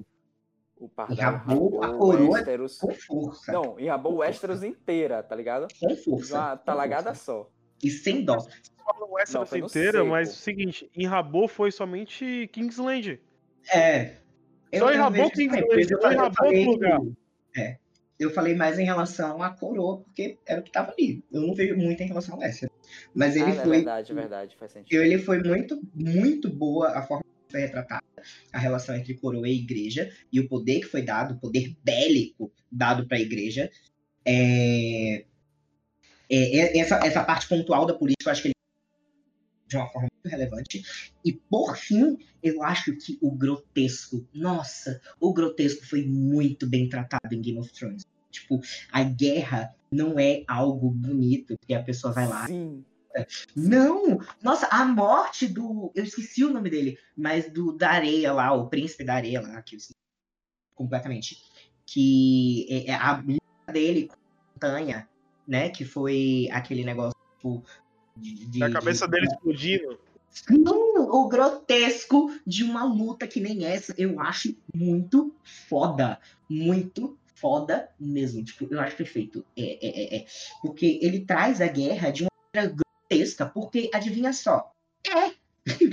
É porque bizarro. Véi, É bizarro, as coisas não é. De, de guerra foi no momento que o. Da Batalha dos Bastardos. Que em determinado momento o Jon Snow ele fica soterrado de gente. Em pessoas. E a câmera vai mostrando ele ali, tá ligado? Tipo, vai mostrando ele tentando escalar aquela pilha de corpos. É. Mano, Focado junto com ele. E, e mostra também, e mostra também uma... na guerra não tem apenas grotescos, mas também as mortes aleatoriamente bizarras. Tipo, ele podia ter morrido ali simplesmente por falta de ar, por estar esmagado por uma quantidade Véi, absurda de pessoas aquela em um parada. local. Jon Snow é um chefe militar de merda. Muito de merda. Como é que o filho da puta vai correndo, largando todo mundo, vai correndo pra poder. Ó, velho, na moral, velho, não. não- eu Snow gosto. é. Jon Snow é um excelente lutador, excelente pessoa, mas ele é o péssimo rei, o péssimo administrador e o péssimo. Ele é só, Porra, ele é só uma pessoa boa pra fazer linha de frente, Ele é uma pessoa gente boa, tá ligado? Ele- pronto, ele é o cara gente boa. É o gente boa da história. Esse é Gente o boa. gente boa, É- porque, mano, ele faz muita merda, velho. Sim. Ele faz. Não, o Não, no caso, ele não, ele não é bom, ele não é um bom administrador. Quando ele pega qualquer coisa pra administrar, o que, que ele faz? Vou sair daqui, vou resolver os negócios pessoalmente. O. O. ele é um é, diplomata, velho. Ele é um diplomata. Ele não é diplomata, justo isso. Ele não é. Pô, ele- Pior ainda. Ele é retratado, na verdade, como mão de obra. O pessoal pega ele, mão de obra, quer trabalhar botar ele em liderança, mas ele não é liderança, gente. Ele é O bom. Jon, de- o Ele não quer, ele quer fazer as o coisas. Jon Eu tô falando que ele é diplomata, que é ele, o ele é o que vai. Ele é- eu tô falando que ele é diplomata porque ele que vai lá na linha de frente negociar os negócios, fazer as coisas. Ele que resolve as coisas, pô. Ele que conversa na lábia. não é E diplomacia. aquela, e mim, aquela é diplomacia. carinha, ó, Nicolas, sinceramente, aquela carinha dele de mamãe me dá biscoito não Ai. ajuda na diplomacia dele, não, velho. Desculpa, mas Desculpa. Kit Harington, Kit Harington também. é Gostosinho. Ah, Não, mas no Não. caso, ele conseguiu fazer uma, é, uma negociação diplomática com os. com os, com os, os bárbaros lá, além da muralha, para Uhum. conseguir conviver em sociedade aqui. Só que o Ô, pessoal. Nicolas, Ah, Mas, velho, ele pode Hum. ter conseguido, ele. Mas não foi assim, uma coisa 100% dele. E outra, aquela carinha de mamãe me dá biscoito não ajuda, não, velho.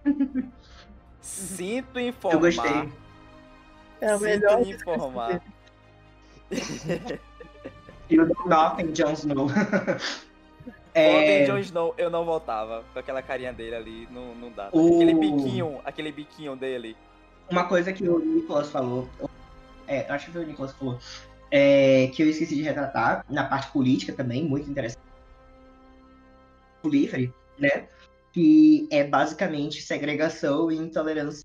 É, é, é, é, é completamente longe do ativismo. Você está ali completamente com uma visão etnocentrista de que a, a, a, o povo civilizado está deste lado da muralha e fora dele só existe bárbaro. Não existe cultura, não existe nada. não, e no caso, eles retratam bastante o centro como o Westeros. Mas além de Westeros, existe todo um outro universo, existe todo um outro local. E que venhamos e convenhamos, é muito melhor. É, eu preferia mais bem desenvolvido. E muito mais bem desenvolvido. outros lugares. Fe- Preferia Aham. fácil viver lá, velho. E assim, velho, é aquela parada. É... O que a gente comentou mais cedo de São dos Anéis, falando, porra, Tolkien não vai, não vai falar do. da inflação do ouro depois que eles pegaram do, do dragão. No Game of Thrones, o George R. R. Martin, ele fala. Ele vai Sim. falar Ele, do. Ele é vai o que eu falar. mais gosto. Pra falar a verdade, Exatamente. o que eu mais gosto. É porque política, política está. Política é poder.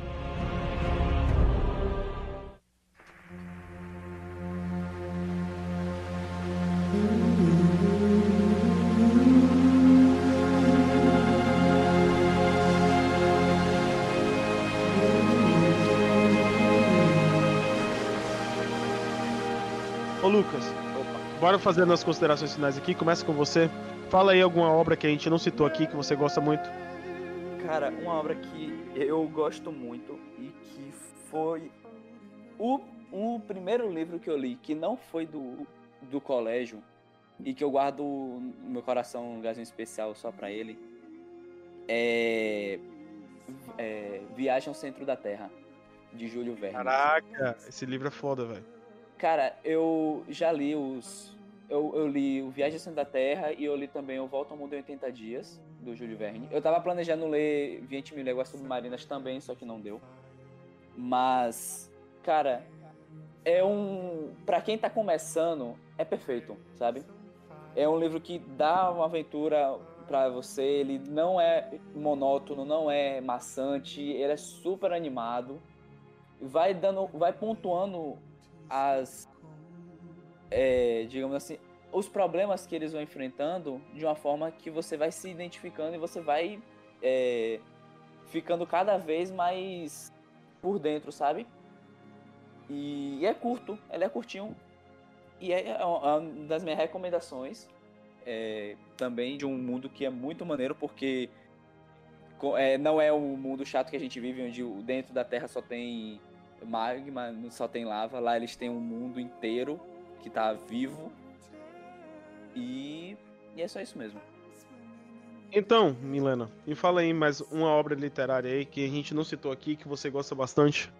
Olha, vou ser bem clichê, vou falar Jogos Vorazes, porque assim, como o Crepúsculo me marcou muito, eu devorei os livros, os filmes não são tão bons quanto os livros, os livros assim são muito ricos em informação, E toda a questão da guerra e como nenhum personagem é 100% bom, 100% mal, tem as camadas, então eu gosto pra caramba disso. Eu ia pensar em colocar ele aqui, mas só que o episódio ia ficar muito gigante, muito gigante. Tá gigante. Pois é. Pois é, Ariel, me fala aí mais um universo literário que a gente não citou aqui, que você quer fazer uma menção honrosa a ele. quatro pontos importantes pra falar. É, mas se você quiser pedir, eu vou falar primeiro do universo literário. O universo literário, eu vou falar, começar por ele. Que é o universo literário da Clare, de, de, de Caçadores de... Tipo, eu acho muito bom a forma como ela trata esse universo. É, ele é uma forma boa de você retratar vampiros e lobisomens, que é uma imagem boa do, do- da mitologia é, de vampiros e lobisomens. É, ele tem também toda uma questão de, de demonologia. Ele é um universo muito bem construído. Ela literalmente tem um livro de códex de Caçadores de Sombras, que ele é um livro para explicar o universo. Ele é um livro livro informativo, tipo, ela tem capítulos de anjos, capítulos de demonologia, capítulos que retratam monstros, capítulos que re- re- retratam a estrutura política e social dos Caçadores de Sombras. E, tipo assim, eu acho que é um universo muito rico e muito bem tratado. É, Ele começou para ser uma trilogia, aí ela evoluiu para mais três. Aí depois ela fez um- um- uma história listada com novos personagens, que é a história do Anjo Mecânico e tudo mais. E aí ela também continuou com uma segunda geração de Caçadores de Sombras, tipo, seguida a geração principal. Eles ainda estão lá, mas com novos livros, novas ela sempre está expandindo esse universo e saindo da, da, do- da linha de tempo cronológica, tipo, é, é, como é que vocês chamam? Canônica, inicial, né? Ela tá criando novas histórias. E eu acho que é um universo muito bom pra Mas e você, Nicolas? Eu quero que você me conte um, um universo literário que você gosta muito e que não apareceu aqui nesse. Mano, não tem como citar. Não tem como não citar, no caso. É um universo que eu gosto bastante, que não falamos aqui, que é o universo de Alice. Alice no País das Maravilhas, Alice Além do Espelho. que é um universo que, como vocês sabem, eu tenho uma tatuagem desse universo, como o Ariel tem uma tatuagem de Harry Potter, eu tenho uma tatuagem de Alice no País das Maravilhas, que é um universo pra mim incrível, por mais que seja um universo infantil. Mas é incrível. Alice incrível no País das. Maravilhas, pra quem não sabe, é um jogo de cartas. Alice Além do Espelho é um jogo de cartas, cara. Mentira! Essa é nova pra mim? É sério, Ah, você essa não é muito sabia? nova pra mim. Eu Se achava que era livro, analisar- porra. Não, é um livro. Não, é um livro. Só que o livro representa um jogo de cartas. Ah, tá. As cartas do A rainha baralho, de né? copas, tudo isso. Ah, tá. Entendi agora. Ah, o Porra, livro achei, que, achei que era um tipo um jogo tipo Gartic. Ô, Gartic é tipo. Não. Tipo um Aquele. Card game. É, achei que ia ser tipo um card Não. game. Eu falei, E porra, Alice, agora. Alice Além do Espelho, pra mim, é muito melhor do que Alice no País Maravilhas, que Alice Além do Espelho é tipo, ela está dentro de um espelho, literalmente, então tudo que ela tem que fazer, ela tem que fazer ao contrário. E representa ali. É, em vez de, tipo, só pra um exemplo bem chulo. Tipo, se ela quer ir pra esquerda, ela tem que ir pra direita. Aham. É tudo ao contrário, por ser um espelho. Caralho. E nessa Alice Além do Espelho, representa um jogo de xadrez. E eu sou apaixonado por xadrez.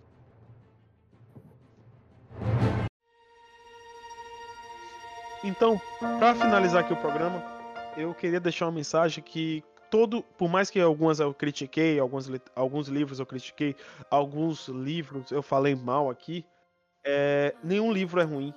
Todo livro é bom. Ainda mais que você goste desse livro, goste de ler, goste desse livro, goste de ler esse livro. É muito importante a leitura. E todos esses universos são de extrema importância porque mov- moveram multidões para começarem a ler, para lerem esses livros, para correr, comprar um livro, baixar um PDF.